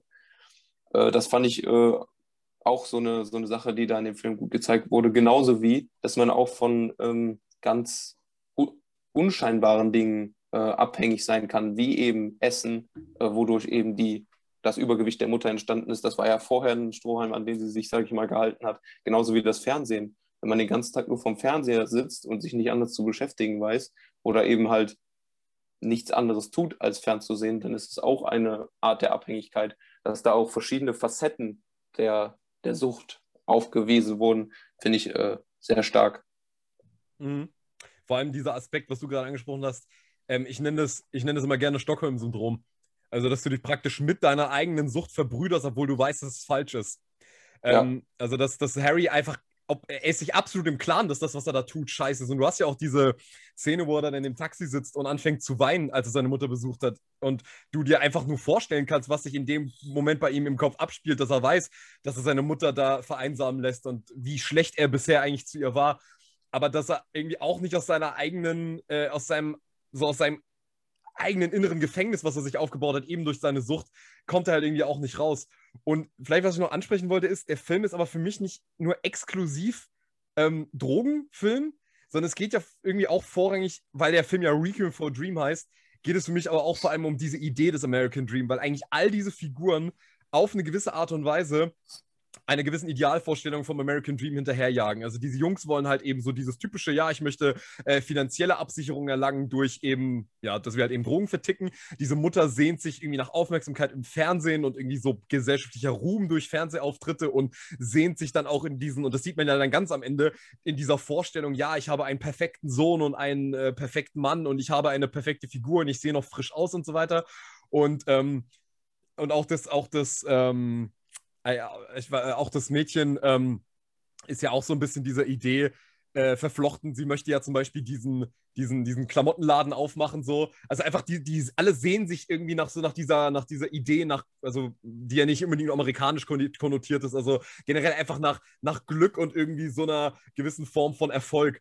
Und dass diese, aber dass dieses Jagen des Erfolgs diese Figuren alle so in den Abgrund zieht, es ist natürlich sehr pessimistisch und auch sehr nihilistisch gezeigt, aber man muss auf der anderen Seite aber auch sagen, es ist leider auch in gewisser Art und Weise in, in vielen Fällen leider auch Realität, dass, ähm, dass dieser Film halt einfach nicht einfach komplett aus der Luft gegriffen ist irgendwo, sondern ähm, dass eben dieser amerikanische Traum praktisch hier in einen Albtraum sich verwandelt.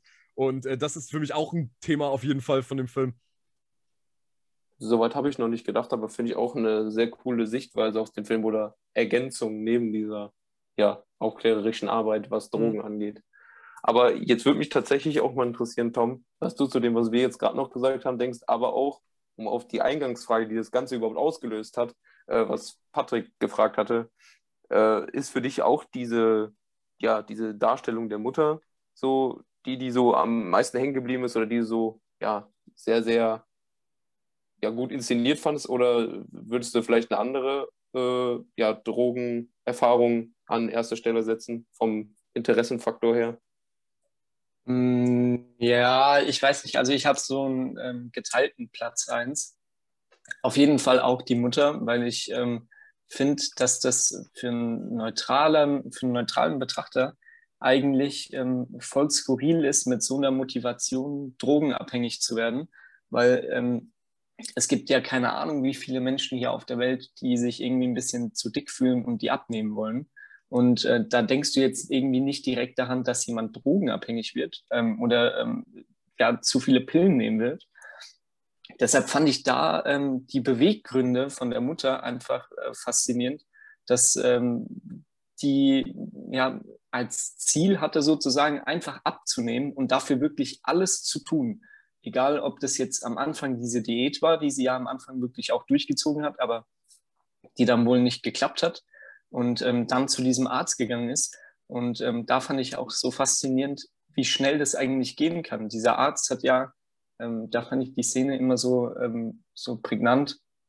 Ähm, der Arzt hat fast gar keinen Blickkontakt mit ihr aufgenommen, hat sie irgendwie kaum durchgecheckt und hat gesagt, ja, ja, wir kriegen das hin, wir kriegen das hin. Hat da auf seinem Zettel oder auf seinem, ähm, ja, was weiß ich, Notizblock irgendwas notiert, hat ihr dann den Zettel abgerissen und hat ihr dann Tabletten verschrieben, später auch Valium oder so, habe ich irgendwie gelesen. Ähm, und ähm, da fand ich das irgendwie auch erschreckend, so dass, äh, ja, dass sich der Arzt dann nicht irgendwie hingesetzt hat, als es ihr schon wirklich richtig dreckig ging und ähm, sie wirklich untersucht hat, um dann vielleicht auch festzustellen, ah, okay, die hat es vielleicht mit den Pillen erstmal übertrieben, da müssen wir vielleicht jetzt schon reagieren und sie jetzt schon in eine Entzugsklinik stecken oder so und nicht auch noch irgendwie Valium und top verschreiben. Deshalb fand ich diese ähm, Story von der Mutter so tragisch. Ähm, aber was ich auch direkt ja, gleichsetzen will, ist äh, die Story von Marion, weil ähm, das mir ganz klar nochmal äh, gezeigt hat, wie weit wirklich die Menschen gehen, um an ihren Stoff zu kommen.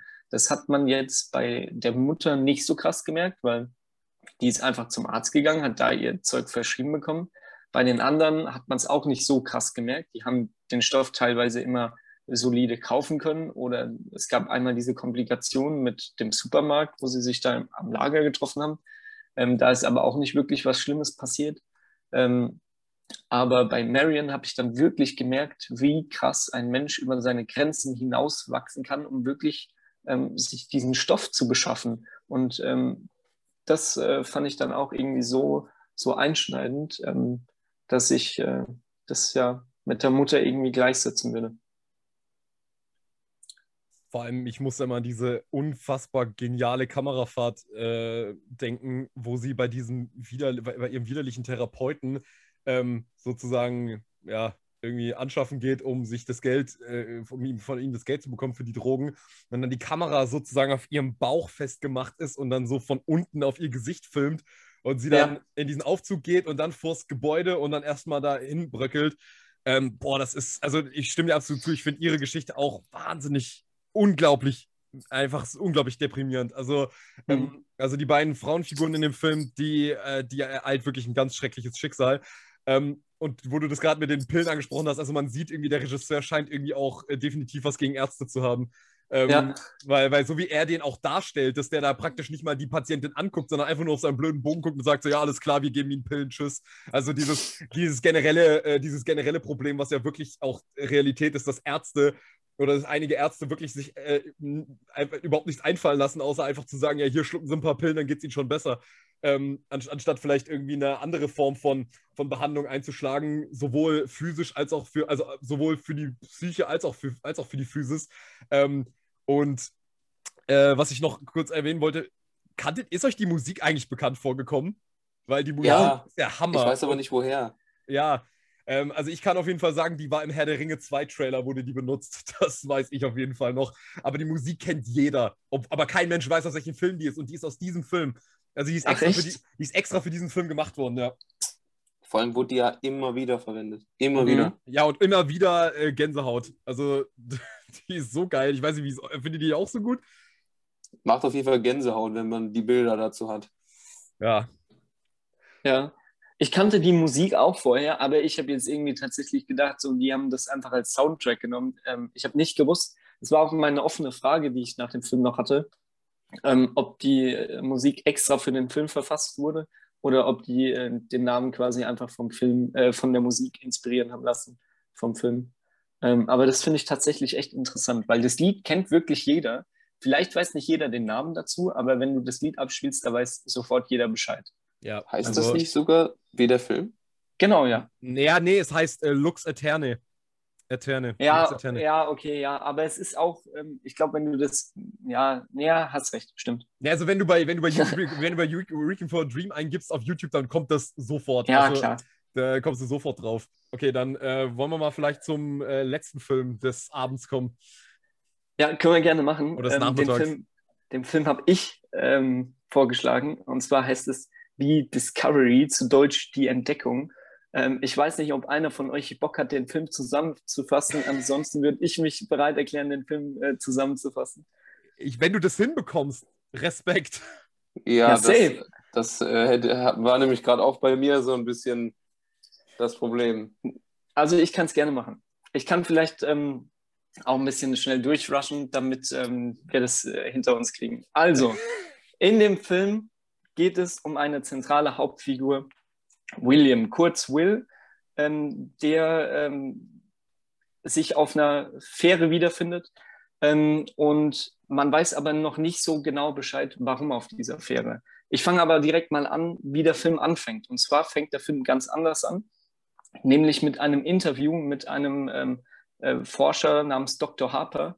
Dieser Dr. Harper hat nämlich herausgefunden, dass es ähm, etwas gibt nach dem Tod und ähm, er nennt es als neue Ebene der Existenz und ähm, kann eben beweisen, dass ähm, ein Teil von unserem Bewusstsein nach unserem, nach unserem Tod den Körper verlässt. Und daraufhin, als er dieses wissenschaftlich belegen konnte, ähm, gab es eine große Welle an Selbstmord. Es haben sich ähm, ja, Millionen Menschen umgebracht. Und ähm, er gab dieses Interview und direkt nach dem Interview hat oder währenddessen hat sich ein Teammitglied ähm, das Leben genommen und hat sich bei Dr. Harper dafür bedankt, dass er ihm das ge gezeigt hat.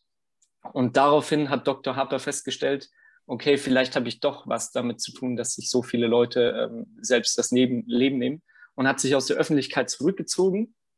Und jetzt setzen wir wieder an dieser Fähre an. Und zwar ähm, begibt sich Will ähm, mit der Fähre auf die Insel, wo Dr. Harper lebt, um ihm zu sagen, dass er bitte seine Theorie widerlegen soll, weil es mittlerweile vier Millionen Menschen sich das Leben genommen haben. Und ähm, es stellt sich dann im Film heraus, dass Will der Sohn von Dr. Harper ist und ähm, dass er seinem Vater eben sagen will, ey, hör mal zu, es haben sich so viele Leute das Leben genommen wegen deiner Theorie, bitte ähm, ja, sag der Welt, dass es falsch ist. Nur er gerät irgendwie ein bisschen ähm, in die Forschung rein und ähm, mit Verlauf des Filmes wird dann klar, dass der Forscher nicht nur bewiesen hat, dass es ein Leben danach gibt, sondern ähm, er will auch unbedingt zeigen, was für ein Leben es danach gibt. Und hat eine Maschine gebaut, die angeblich ähm, zeigen soll, wo ähm, die Personen nach dem Tod eintreten. Ähm, die Maschine hat auch funktioniert, nur haben sie dann aber festgestellt, was die Maschine kann. Ähm, und das ist ein bisschen tricky, ähm, da komme ich vielleicht einfach gleich nochmal zu. Ähm, und die Leute entscheiden sich dann dafür, die Maschine einfach zu zerstören, weil es zu gefährlich ist, ähm, der Welt zu erzählen, was diese Maschine kann. Und was diese Maschine kann, ist, wie gesagt, ein bisschen zu kompliziert. Ich versuche es aber wirklich mal einfach in ein, zwei Sätzen zusammenzufassen. Ähm, diese Maschine hat bewiesen, dass du nach deinem Tod ähm, eine zweite Chance bekommst bei einem prägnanten Erlebnis in deinem Leben, wo du ähm, eine Entscheidung bereut hast oder wo du irgendwie ähm, einen Menschen verloren hast oder irgendwas ändern willst. Und ähm, das ist im Fall von Dr. Harper, der sich eben auch an diese Maschine angeschlossen hat, der Moment, als sich seine Frau ähm, ja ähm, selbst umgebracht hat, weil er zu viel Zeit im Büro verbracht hat. Und diesen Moment lebt er dann wieder. Nur er hat sozusagen ähm, die Möglichkeit, diesen Moment zu verändern und seine zweite Chance anders zu nutzen. Und ähm, ja, der Film endet richtig, richtig krass. Ähm, und zwar ähm, ja, schließt sich Will kurz bevor diese Maschine angeblich zerstört werden soll, an die Maschine selbst an und ähm, erlebt einen Moment auf der Fähre mit der Dame, die er da kennengelernt hat, in die er sich auch verliebt hat, äh, dessen Leben ähm, er auch gerettet hat, weil sie sich eben umbringen wollte. Und ähm, hat ja diesen Moment nochmal erlebt auf der Fähre. Und sie hat ihm dann erklärt, dass er sich eigentlich in einer Schleife befindet. Denn eigentlich ist die Geschichte gar nicht passiert, denn er war auf der Fähre, hat sich dann aber dazu entschlossen, nicht zu seinem Vater zu gehen, ist nach Hause gegangen, hat dann ein paar Tage später gelesen, dass sich diese Frau eben das Leben im Meer genommen hat und ähm, ist dann ja seinen Weg gegangen und am Ende gestorben und hat seine zweite Chance genutzt, indem er dann die Fähre betreten hat, ist rübergefahren, hat seinen Vater besucht, hat Ayla kennengelernt, hat Ayla gerettet und hat dann sozusagen seine zweite Chance verwirklicht. Und ähm, genau, so endet dieser Film, ist ein bisschen spooky ähm, und allzu schwierig zu erklären. Deshalb frage ich euch mal, habt ihr den Film verstanden oder habt ihr da Probleme gehabt, so zu verfolgen, was der Film ausdrücken will? Ich fange einfach vielleicht mal an. Also ich muss ehrlich gestehen, jetzt wo du da vor allem gegen Ende eins ein, zwei Sachen erläutert hast, muss ich ehrlich gestehen, äh, dass bei mir so ein Aha-Moment war, weil ich nicht alles hundertprozentig verstanden habe. Das mit den Schleifen habe ich nämlich zum Beispiel ganz anders verstanden. Ich habe das so verstanden, als würde er immer wieder dieselbe Situation durchleben, aber in unterschiedlichen Variationen würde diese Situation ablaufen, weil am Ende sieht er quasi auch wieder Ayla, wie sie aber mit ihrem Kind quasi hinterher rennt, sage ich jetzt mal, oder versucht es einzufangen, weil es wieder weggelaufen ist und fast ertrinkt und er rettet das Kind dann. Und äh, sie hat ihm ja angekündigt in dieser einen Schleife, wo sie davon erzählt, dass er sich in so, nenne ich es jetzt mal eine Endlosschleife, ein und derselben Situation befindet, ähm, dass, dass er sich dann nicht mehr an sie erinnern kann. Aber dann siehst du, wie er so ganz am Ende, bevor der Film zu Ende geht, so zögert. Kenne ich die Frau, wo irgendwie kommt die mir bekannt vor. Und ähm, deswegen habe ich das ganz anders verstanden. Ich habe halt gedacht, er wäre quasi in einer Endlosschleife ein und derselben Situation gefangen. Mhm, Aber okay. so wie du das erzählst, ergibt es natürlich auch Sinn. Ich weiß jetzt nicht, was das, was das Richtige ist. Ich habe mich danach nicht näher mit dem Film befasst. Aber ähm, ich fand den Film auf jeden Fall äh, suspekt. Ja, interessant. Ähm, ja, also ich weiß nicht, also es ging gar, ich hatte gar nicht so sehr große Probleme, so grob zu verstehen, worauf der Film hinaus wollte. Ich muss sagen, was jetzt Detailfragen angeht, da bin ich beim Film teilweise so ein bisschen äh, ausgestiegen. Das lag aber nicht daran, dass ich, ich denke nicht, es lag daran, dass ich unaufmerksam war, sondern es lag einfach daran, dass der Film mhm. einfach irgendwann so viele verschiedene Ideen aus dem Hut zaubert, die eigentlich überhaupt nicht zusammenpassen, ähm, dass irgendwie das, dass du auch irgendwann erstmal so ein bisschen das Interesse verlierst, äh, zu raffen, was sich da eigentlich abspielt. Und ich finde, er macht halt ehrlich gesagt aus seiner ziemlich geilen Grundidee, macht er einfach nicht viel. Ähm, weil diese Idee, dass ähm, den Leuten versprochen wird durch einen Wissenschaftler, okay, ihr könnt ihr könntet sozusagen nochmal von vorne anfangen. Und dass das dann für Leute die Initialzündung dafür ist, zu sagen, okay, ich beende mein jetziges Leben und fange nochmal von vorne und mache alles besser, ähm, ist generell eine philosophisch interessante Idee, weil ich denke, das ist eine Frage, die alle Menschen umtreibt, ähm, wenn man auf gewisse Momente in seinem Leben zurückblickt und immer sagt, oh, hätte ich das vielleicht damals anders machen sollen und vielleicht auch in ganz entscheidenden Situationen hat man äh, falsche Entscheidungen getroffen aus heutiger Sicht und dass das durchaus nachvollziehbar ist, dass so eine Dystopie da aufgemacht werden kann. Was ich aber nur nicht nachvollziehen konnte, ist, dieser Wissenschaftler hat eigentlich noch nichts wirklich Konkretes herausgefunden. Aber diese Leute sind offenbar trotzdem alle sofort bereit, sich die, die, die, die das Hirn rauszublasen und äh, darauf zu hoffen, dass sie dann in diese, in diese, also dass sie durch diese Discovery irgendwie ein neues Leben bekommen. Das fand ich schon von, von, von der Prämisse her von vornherein, habe ich irgendwie nicht gerafft, was soll das denn? Äh, dieser Typ hat doch überhaupt nichts ja. Konkretes vorgelegt, aber die Leute sind sofort bereit, ihr Leben zu beenden. Ähm, wo ich so dachte, hä, was? Äh, also, hab, oder habe ich da irgendwas nicht verstanden? Nee, es ist tatsächlich genauso, wie du es gesagt hast. Und ähm, ich finde den Punkt ganz interessant, den du gerade eben angesprochen hast, weil ähm, dir habe ich es zwar noch nicht erzählt, aber ich habe es Oskar erzählt. Ich wollte nämlich unbedingt äh, für heute die Folge einen äh, Film raussuchen, den ihr euch anguckt, den keiner von euch beiden kennt. Und dann habe ich irgendwie mich auf die Suche begeben und habe diesen Film gefunden und kannte den Film wirklich selber nicht. Und habe mir einfach mal gedacht, ich gucke mir den Trailer an, lese mir mal ein paar Rezensionen und Inhaltsangaben durch und dann gucke ich einfach, ist der Film interessant oder nicht und schlage ich ihn euch vor. Und dann fand ich, genauso wie du es gesagt hast, das Thema ist unfassbar interessant und der Film hat mich so von der Inhaltsangabe sofort gefesselt. Ich wollte den Film sofort gucken, weil ich fand, dass das ein richtig, richtig geiles Thema ist, um in einem Film irgendwie so äh, ja, zu erläutert werden, erläutert zu werden. Sorry.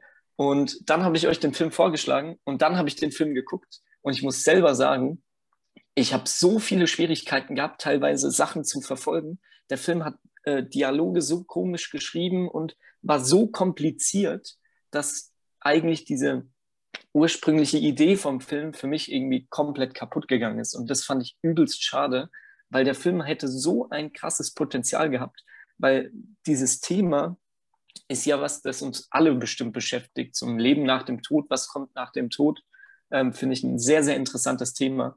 Und ähm, vor allem auch diese Filmidee, dass man eben was entdeckt, dass es wirklich was nach dem Tod gibt und das versucht irgendwie rauszuforschen, fand ich übelst geil. Aber irgendwie hat es der Film in meinen Augen nicht geschafft, ähm, mir das äh, so 1A zu vermitteln, wie ich mir das erhofft habe. Deshalb ein bisschen schade.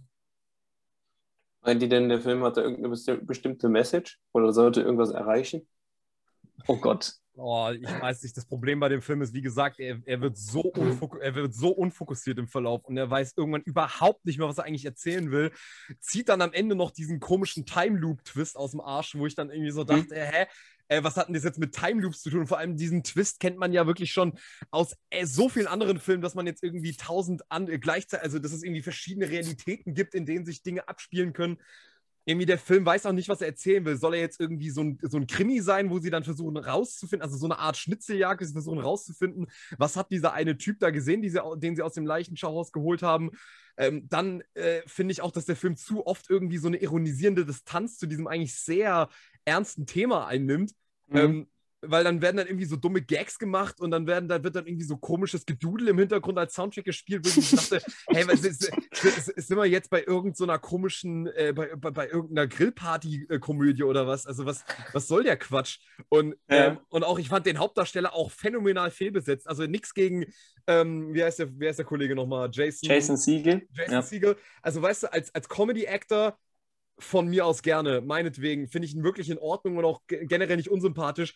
Aber ihm so eine Rolle zu geben, die eigentlich so eine tragische Größe haben müsste, ist einfach für mich absolut absolute Fehlbesetzung. Also gerade neben solchen Schauspielern wie Rooney Mara und Robert Redford sieht der Typ halt einfach echt alt aus. Also das ist völlig fehlbesetzt in meinen Augen.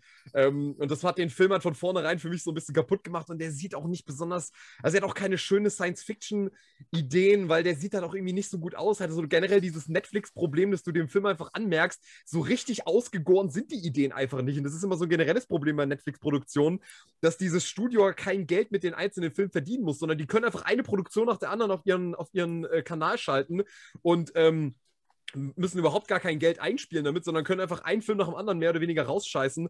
Und genauso merkst du das halt diesen Netflix-Filmen oft an, dass die auch irgendwie nicht so ganz durchdacht sind und dass dann nicht so ganz wirklich drauf geachtet wurde, ist der Film jetzt wirklich von vorne bis hinten irgendwie einigermaßen ähm, sinnvoll, wie er strukturiert ist, sondern ja, da hat einfach da hat einfach irgendjemand mal irgendwie, er hat irgendein Regisseur einfach mal gemacht, was er wollte.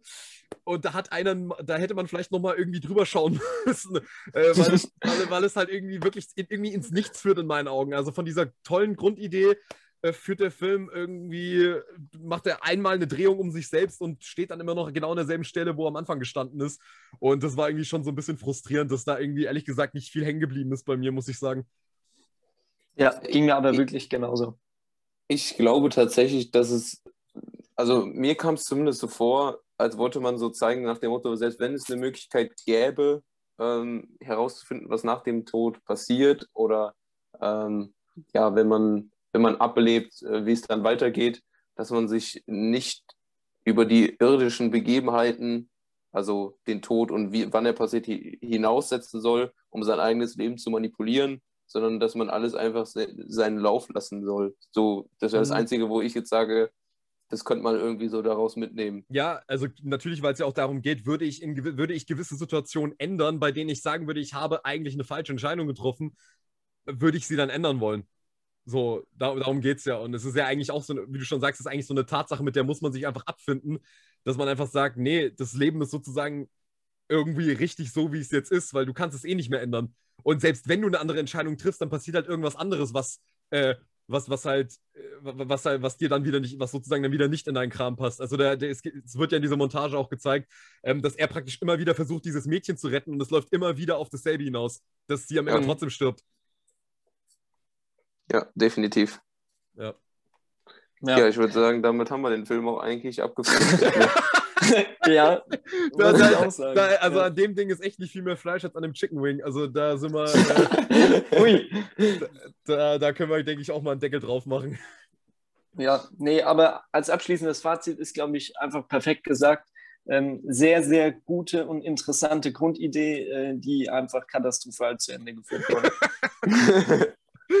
oh, vernichtende Worte, aber ja, irgendwo. Ja, ist, ist tatsächlich wirklich so. Und da habe ich auch schon wieder gemerkt, ist ein super Beispiel für Filme, die einen wirklich so vom Klappentext her richtig fesseln und wo ich wirklich auch sofort dabei war, aber die mich dann einfach krass enttäuscht haben. Ja. Aber, aber gut. Der hat mich auch mit dem Klappentext nicht so abgeholt. okay, gut. Ah ja, kann ja auch sein. Passiert. Ja, Geschmäcker gut. sind verschieden, wie überall. Geschmäcker sind verschieden. Dann würde ich sagen, ähm, um die Folge zu einem Abschluss zu bringen, hauen wir jetzt euch unsere Empfehlungen der Woche raus und dann wär's das auch, ne?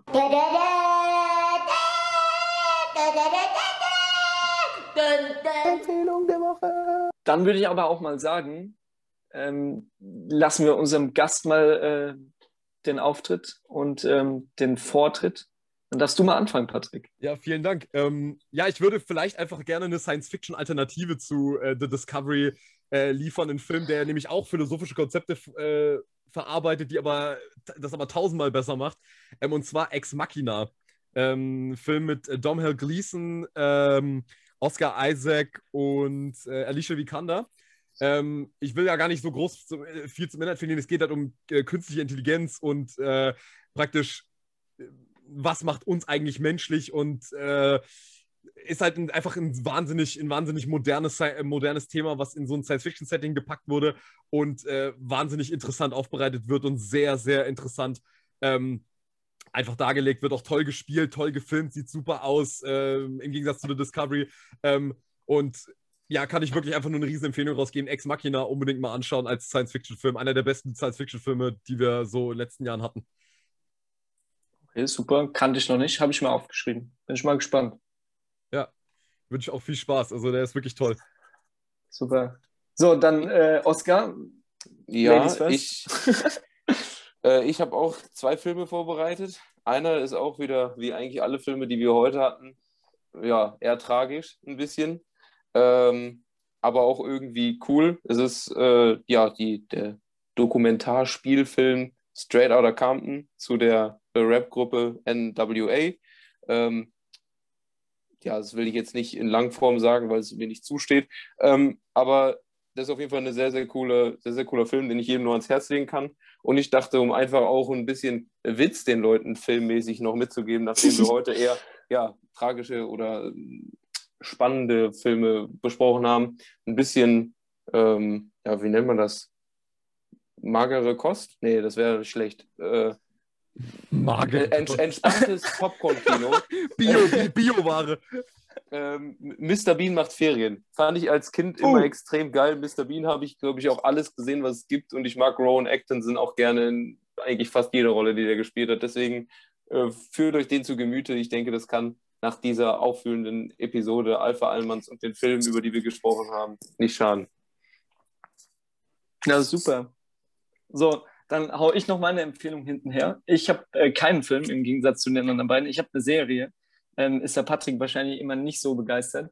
Bisher eher der Filmeliebhaber, ähm, ja. wenn ich das so richtig in Erinnerung habe. Ja, aber ich, äh, ich, ich werde ich werd schon auch ständig von, äh, von Leuten, die bei uns im Podcast dabei sind, auch meinen Podcast-Kollegen immer dazu angestiftet und beziehungsweise immer versucht, die versucht, er versucht mich zu motivieren, endlich mal äh, Serien zu gucken. Ich, ich werde mich wahrscheinlich immer noch mal breitschlagen lassen für die eine oder andere, aber Serien sind nicht so ganz meine Welt, ne.